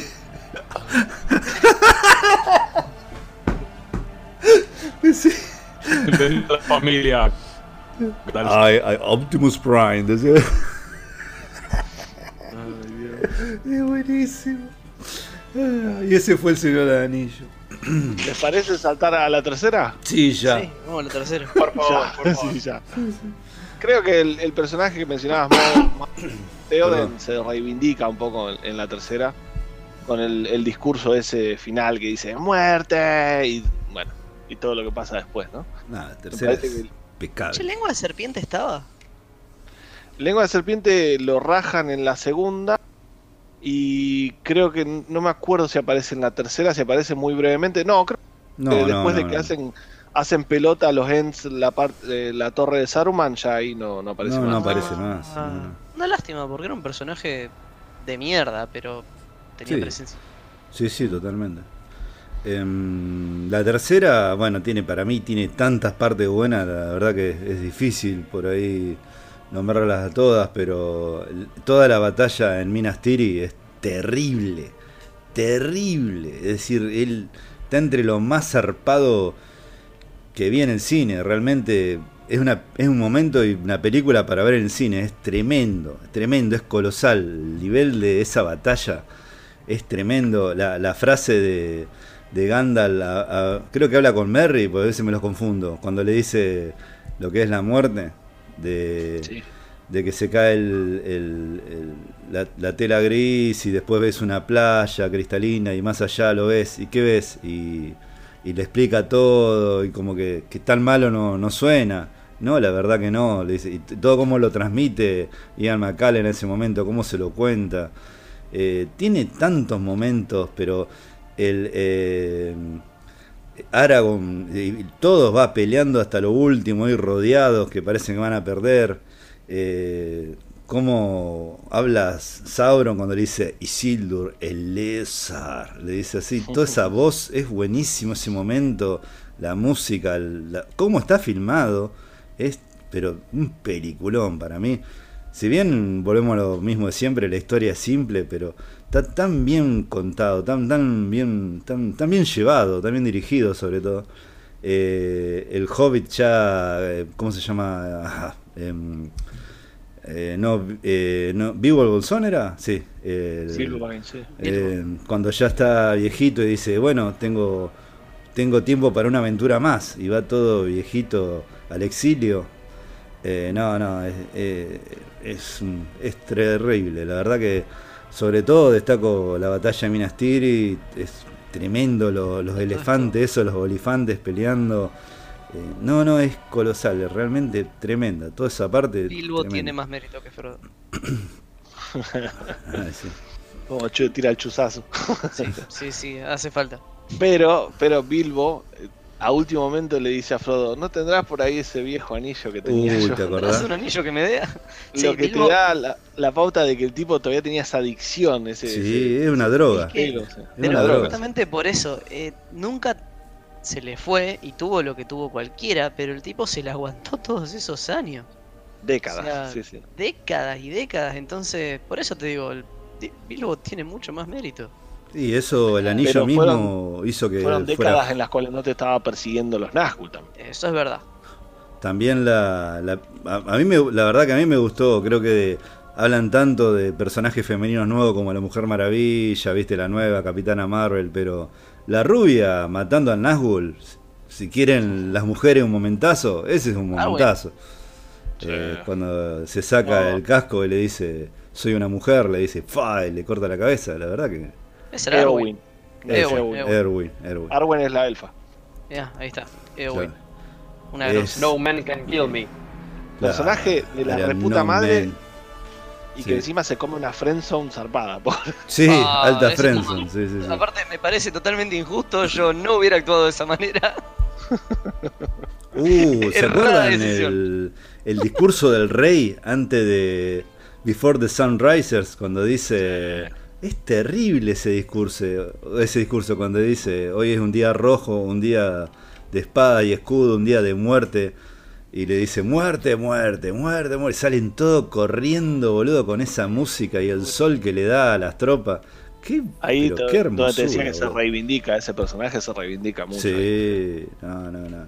No, es tremenda. te, te tiro, te tiro un momentito nomás también que Sí, me hace, no, me hace lagrimear. Cada vez que lo veo me hace lagrimear.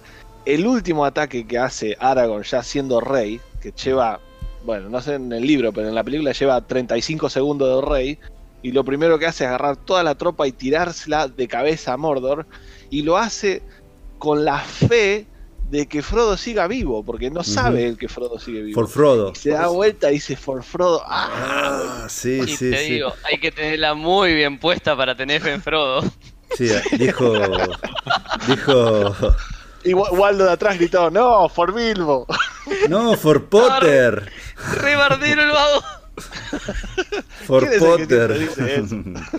Eh, no, no, pero cuando dice For Frodo y encima salen. Creo que son Mary y Pippin, salen corriendo primero.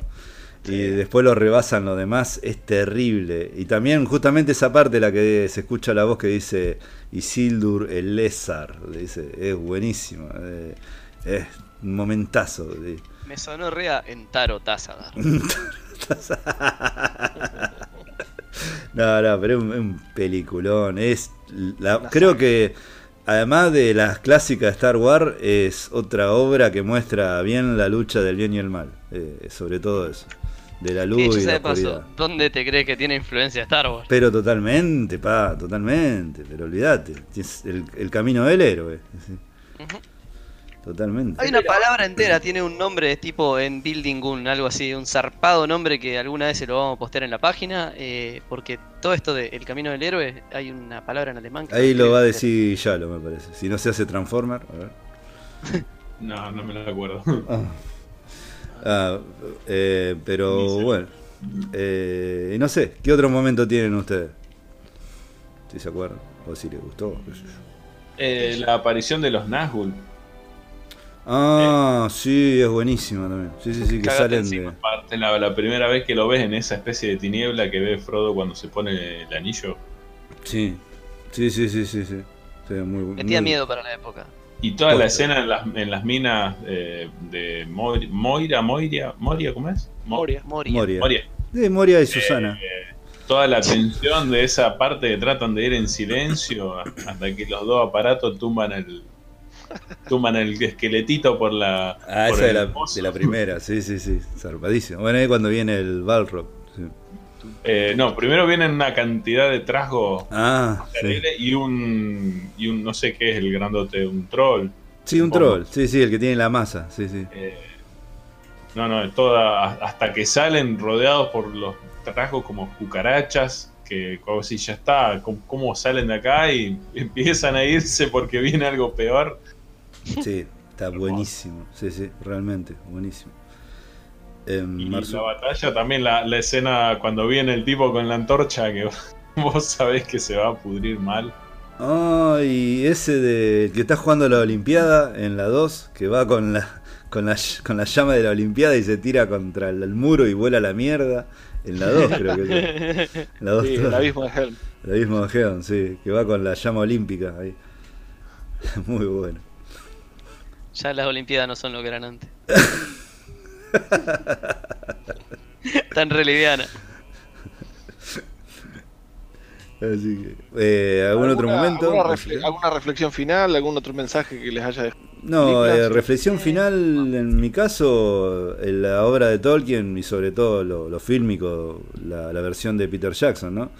Eh, a mí lo que me deja es una- un mensaje gigante a no rendirte, a la lucha de justamente la, de la luz contra la oscuridad. Y si bien eh, también a que la unión hace la fuerza me parece porque están eh, si bien Frodo y Sam van por un lado todo el tiempo lo como decía Walt todo el tiempo del otro lado lo están ayudando eh, están peleando están abriéndole digamos abriéndole paso para que ellos puedan lograr la misión viste eh, es un mensaje no solamente en la familia sino también en la amistad eh, así que nada, eso me pareció un mensaje importantísimo que tiene la película. Y sobre todo al no rendirte, me, me- va lo que más me deja a mí, por lo menos. Es decir, por eso me gusta tanto, además de que es un- fílmicamente es una preciosura de película, de trilogía. Es una preciosura. Y si se ponen a pensar a veces otras películas que han ganado el Oscar, que han sido nominadas, no le llegan ni a los talones al Señor de No, cual. Así que eso Pasa solo. que siempre caemos en esto de que los Oscar mucho es contra quién fuiste justo el año que fuiste. Porque Sí, hay años también. que realmente no. Sí, es como, sí, vos decís, esto se lo dieron al Señor de los Anillos, después se lo dieron a una peli X que vos decís, nada, en realidad esta no está a la altura de todas las otras, pero era la mejor cita de la época. Sí, y a veces ni eso, a veces ni es. Veces Creo ni que el Oscar de este año sí hicieron justicia y habiendo sido un año muy difícil porque había muy buenas películas, pero realmente después de, de ver la segunda vez Parasite me di cuenta que sí, se lo, se lo remerece. La Y bueno, se lo remerece. este, no es una reflexión sobre el Señor de los Anillos, pero es algo que tenía un poquito de ganas de hablar, a lo mejor aledaño, si se quiere. Sí, Sí, sí. Este, para el que le gustan estas cosas, para el que le gusta la fantasía y si alguien disfrutó del Señor de los Anillos, eh, yo una serie que recomiendo muchísimo, es una serie que se escribió más o menos en los años 80 hasta el final de los 90, eh, que se llama La Rueda del Tiempo. La Rueda del Tiempo está muy influenciada obviamente por, por Tolkien. Eh, esto confesadísimo desde el vamos por Robert Jordan, que es el escritor. Eh, pero es como que agarrar, la, agarrar el Señor de los Anillos y llevarlo al recontra requete máximo. Porque La Rueda del Tiempo es un proyecto de muchísimo más calibre. O sea, hay más razas, hay un mundo más grande, hay continentes enteros, hay culturas destacadas, delineadas, hay idiomas, hay cientos, realmente cientos de personajes. Eh, es una serie de 14 libros de más o menos 1000-1200 páginas cada uno. O sea, imagínense que fue un año entero de mi vida. Em, pero es una experiencia como ninguna otra.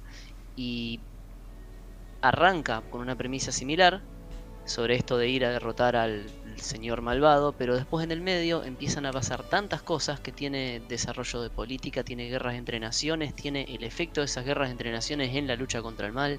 Es una zarpadísima épica que creo que la gente debería poder disfrutar alguna vez y que quizá ahora es un lindo momento porque está por arrancar una serie que la de Amazon que es sobre la rueda del tiempo eh, y nada, o sea, estamos todos los fanáticos con toda la esperanza de que la hagan copada. No creo, porque ya están haciendo este tema de castear gente en personajes que no va y todo eso. Pero eh, sacándolo de la serie, eh, los libros están fantásticos. Y nada, también hay como una pequeña anécdota que quiero decir para el que le interese, que es que son 14 libros, pero el autor falleció peleando un cáncer terminal antes de los últimos dos. Mm. Eh, el último libro que llegó a escribir él eh, es uno de los mejores de la serie. Y la persona que lo toma después es uno de los mejores autores de fantasía del día de hoy, que es Brandon Sanderson, que capaz que lo conocen por la serie Mistborn o por otro par de cosas que está escribiendo. Pero es una historia recopada esto que yo digo de, lo, del impacto que puede tener una persona a través de un buen sentimiento en otra. Eh, como les decía, La Rueda del Tiempo se escribió a lo largo de 20-25 años. Sanderson, desde chico, creció leyendo La Rueda del Tiempo como a lo mejor nosotros crecimos leyendo Harry Potter, en mi caso. Pero el tipo es escritor. Y cuando fallece Robert Jordan en medio de toda esta pelea que le dio al cáncer, eh, Sanderson, por motus propio y porque lo quería como autor, porque fue lo que lo introdujo en la fantasía y en, la, y en escribir, eh, escribe una, ¿cómo dicen? Una eulogy, un obituario. Un obituario, sí. Escribe un obituario acerca de, Robert Jordan. Por demás de sentido, una cosa realmente hermosa. Está todavía en internet y es muy lindo lo que escribe, diciendo la pérdida enorme que tenía el mundo el, día que falleció Jordan. Mm. Eh, este obituario, que lo pone en su propia página para como un homenaje a este autor que murió, a, la persona que lo llevó a la fantasía, eh, lo termina leyendo la, la esposa de Jordan, que se siente tan tan tocada por el mensaje que dejó que directamente lo busca a Brandon Sanderson para que sea el autor que termina de escribir los dos que dejó planeados el, marido. Entonces le da los manuscritos que tenía con el plan y Sanderson de hecho hizo un trabajo excelente de, imitar el estilo y de darle finales y de completar todo lo que, lo que quedó, porque encima está muy muy bien asentada la opinión en la, en la comunidad de fantasía de cómo hizo un trabajo excelente. Y se nota porque es como que te diga esto, si yo me hiciera escritor y me dijeran, mira, termina Harry Potter. Eh, y nada, me parece una historia maravillosa más allá de los libros que como, como sucede esto. Mm. Es una, es una inversión, porque son 14 ladrillos. Son sí, grandotes, grandotes. Yo voy por la mitad del primero y es, eh, no lo puedo terminar, es muy, muy largo. ya, ya lo voy a retomar. Y el primero uno de los cortos. Ya lo vas primero, creo que después salió el, salió el libro cero y voy por el cero, creo. Ya lo vas a retomar. sí, no, pero el libro cero te conviene. millones de juegos. Te conviene leer la última, la precuela, porque si no te perdés un montón de cosas. Bueno, me diste el pie justo para lo que dijiste de la serie, porque está por salir también la serie de, de Amazon, precisamente, del Señor de los Anillos. ¿Ah, Pero acá estoy leyendo una noticia que hace un día echaron a todo el staff de escritores, lo cual me da esperanza, me da ah. esperanza de que esto se cancele, porque la verdad que no hace falta en lo más mínimo. Ya lo. Vamos, vamos a buscar a Uro, que echaron a todos. vamos así de caradura. Hola, soy mejor que los escritores de Game Sí, sí, sí. Manguito y Gambetta tienen que llevar el anillo. ¿Podés decir, Escuchá, decir que contratá a Leonardo Esbaraglia y a Ricardo Y Ricardo Darín, obviamente. Obviamente. Sí, sí, olvídate. Vine a relatar la historia de Moromir. Moromir. Morimir. Y Morimir. Luis, Luis Andrini para Gandalf. Chao. ¿Quiere decir Boromir? No, pará, escúchame. No, no, para. Franchella de Legolas. tipo. Hermoso. Ishi, Ishi, ¿vos querías decir algo? Sí, para cerrar todo ya acá, lo que me deja. Ay, ¿qué dice? Ay, a ver qué dice. Ay. Agárrense, agárrense. Sí, sí, sí. Digo, no, primero, eh, con, todo el, con toda la, la realeza del corazón, eh, para mí la tercera del Señor del Anillo es la mejor película con una batalla eh, en la historia del cine. No creo que haya otra película en la historia del cine que sobrepase esta película, ni siquiera Endgame, para mí Endgame toma muchas cosas del Señor del Anillo y no, no está ni siquiera a la altura del Señor del Anillo. Em, en términos de historia, música, cómo se desenlaza al final, ese tema de se pudrió todo y hasta el último, último, último momento no, no sabes si van a, bueno, obviamente van a ganar, pero no sabes si van a ganar o eh, creo que la tercera película es perfecta por donde se la mire y no hay otra película como esta y no va a haber otra película como esta, por lo menos eh, conociendo las historias de, de batalla épicas que hay. Y el otro, lo que sería, digamos, lo, lo malo, es que ¿por qué no usaron las águilas para tirar el anillo en el volcán? sí, sí, sí, totalmente. Eso es como cual, por qué no vuelan en Dragon Ball Z, ¿viste? Sí. Tal cual. Y bueno, yo me voy a poner mis lentes de nerd y te voy a decir que en realidad las águilas no son animales, sino que son como criaturas mágicas de este mundo. Y no es que chif chiflá y vienen. De hecho, cuando Gandalf le manda el pajarito, lo manda como una suerte de sugerencia. No es que las puede llamar cuando quiere, ¿entendés? Las águilas solamente interfieren Claro. en, el- en los momentos históricos en los cuales saben que no queda otra, porque digamos que se abstienen, se abstienen de interferir en la, en la historia de, esta- de este universo. Tienen, Como tienen romper el mentalidad de. Como romper el anillo que salvaría a todo el mundo. Eh, O sea, Por ejemplo, sí. Tienen, tienen mentalidad de paloma de juego al ajedrez, ¿viste? No sabes lo que hace, tira las piezas y te caga. Y gana igual. Pero bueno, no, eso, como reflexión final, quería agregar lo que, la frase de la película que la persona más pequeña puede cambiar el rumbo de la historia. Y me parece que es un mensaje muy fuerte y que perdura en el tiempo. Y, y gente que lee los libros ahora o ve las películas ahora le va a encontrar nuevos significados. Y el, el- lo- el mal que representa Mordor y el anillo va a tomar nuevas formas y siempre el mensaje va a ser el mismo. La persona más pequeña puede alterar el rumbo de la historia. Así que nada más Sí, eso. sí, eso es todo. totalmente. así. Bueno, eh, antes que nos vayamos, no, pero porque no podemos hablar del Señor del Anillo sin mencionarlo. Mm. Música copada, porque obviamente la hizo John Williams. No, ¿no era otro? Dami, bueno dijiste que era otro. ¿No era John Williams? El No, no es compositor es. tu, tu, tu, lo busqué hace un rato. Howard. Johnson. sí. Oh, Leo Mattioli. Leo Mattioli, sí. Eh, hubiera estado interesante. Leo Mattioli. ¿No era John Williams, en serio? No es John Williams, no, no, Howard Johnson, es otro. Bueno, bien. Re bien. Bien, bien, eh, tiene Eh. futuro.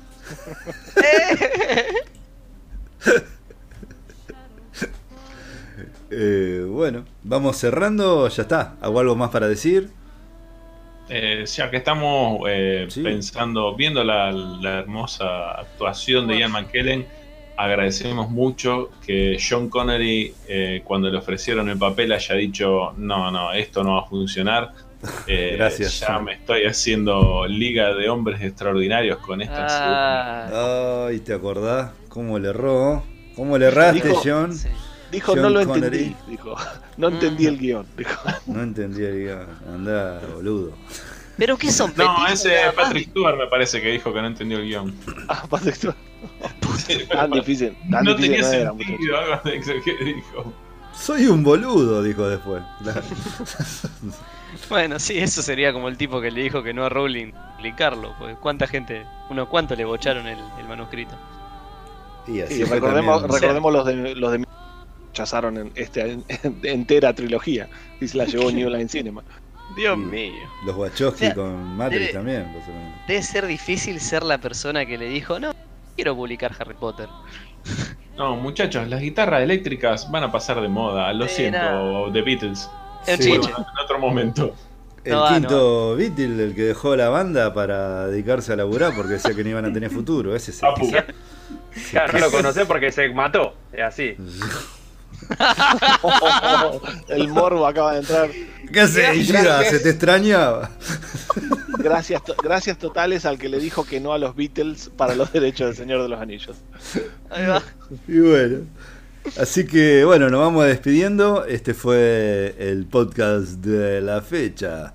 Eh, quien le habló fue Mauritox, editor y creador de Nerattack. Me acompañaron el marsupial del futuro, Damián. Run, you fools. Eh, bueno, después siguió Waldo el uruguayo. Hola, Waldo el uruguayo. No, Hola, se- se, te Waldo. cortó, perdón, Mau. No pasa Bueno. nada. Una despedida, gente. Les deseo que nunca los compre Disney. ¿Por qué Disney no compra el coronavirus ya que compra todo? Eh, bueno, eh, ahí ese Mickey Mouse con espasmos es eh, Leo Yalomankai. Bienvenido a la familia Gandalf. Y Ácido Ishida. Recuerden que todo es más fácil con águilas mágicas. Y tiraba el micrófono. Así que, eh, no, bueno, este fue el formato que elegimos, lo vuelvo a repetir, es una charla bizarra de amigos. Eh, tenemos mentalidad de pendejos de 14, 15 años en plena pubertad y muy pajeros, así que hablamos así. Eh, así que nos pueden seguir a través de Facebook, Instagram, donde están las fabulos fantásticas reseñas de Shalom Mankai.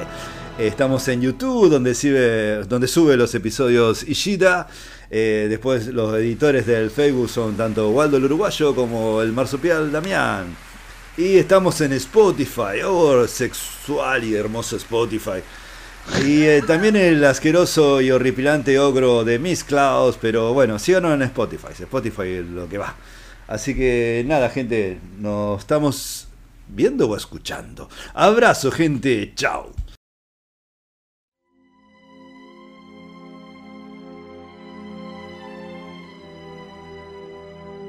The world is changed. Much that once was is lost. For none now live who remember it. History became legend. Legend became myth. And some things that should not have been forgotten were lost.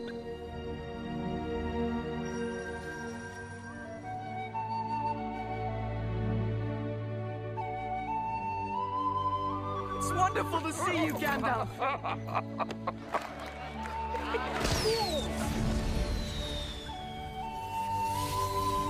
Go on, Sam. Ask Rosie for a dance. Go on.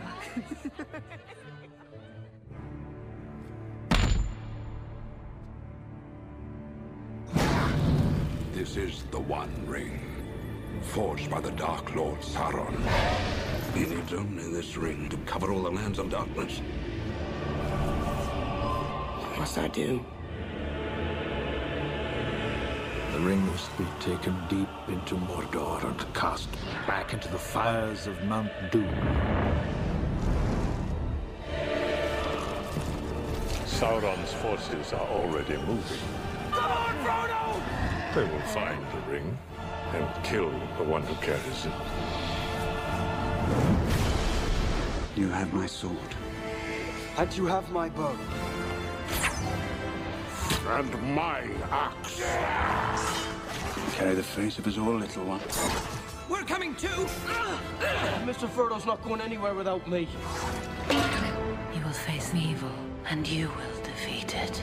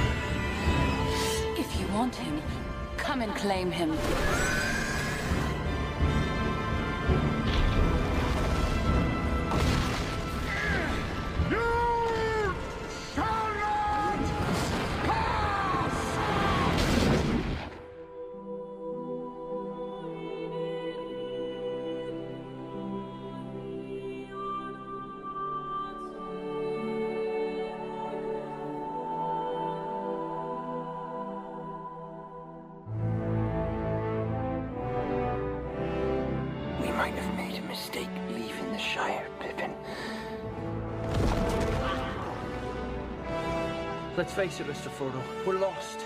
We're not alone.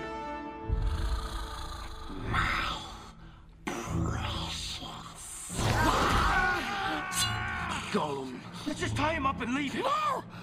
Gandalf told me your life was a sad story. Smeagol. What did you call me? You know the way to Mordor. It cannot be. You fell. I come back to you now, at the turn of the tide. Who now has the strength to stand against the union of the two towers? Our friends are out there. They cannot fight this war on their own.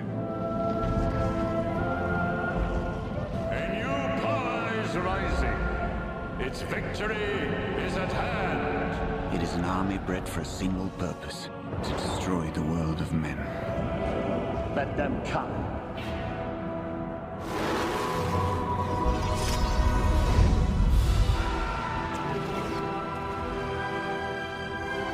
Where is she? The woman who gave you that jewel. It's the ring. Frodo! It's taking hold of you. There is nothing for you here. Only death.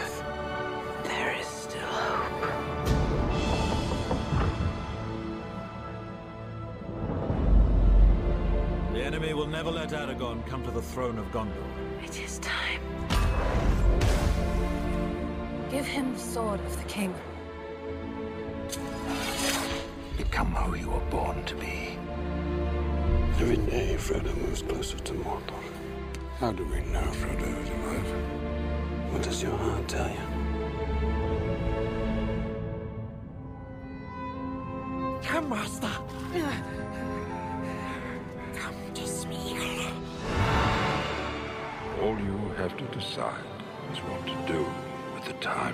Given to you. This is your test. Every path you have trod through wilderness, through war, Whatever happens, stay with me. has led to this road. We cannot achieve victory through strength of arms. Not for ourselves, but we can give Frodo a chance. We come to it at last.